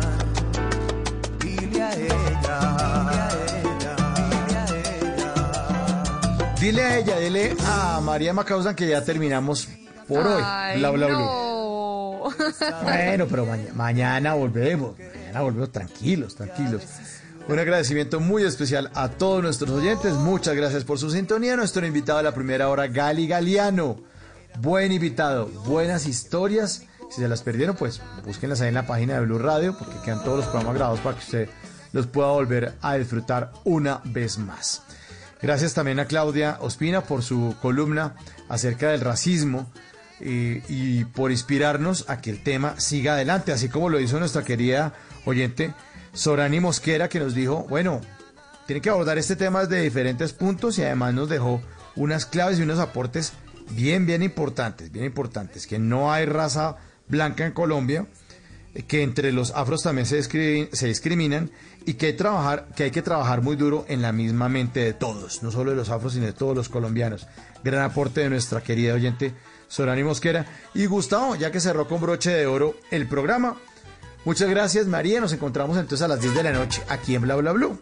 Que descanse, Claro que María. sí, Gracias. Mauro, gracias a ti, gracias Simon, a los oyentes como siempre que nos sorprenden esa tercera hora y a esos grandes invitados que cada día nos dan lecciones. Gali Galeano estuvo espectacular. Chao, mis queridos. Chao, don Simon. Chau. Oiga, Mauricio, un abrazo para usted, para María, abrazo, para todo nuestro equipo de trabajo, para nuestros oyentes que son lo más importante. Y bueno, llegó Julio.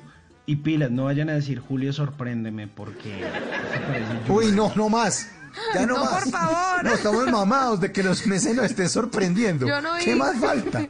No, tormenta, tormenta de arena del Sahara, avispón. No, no, ya no más. No digan, Julio, sorpréndeme, por favor. Dejen a Julio tranquilo, tranquilo.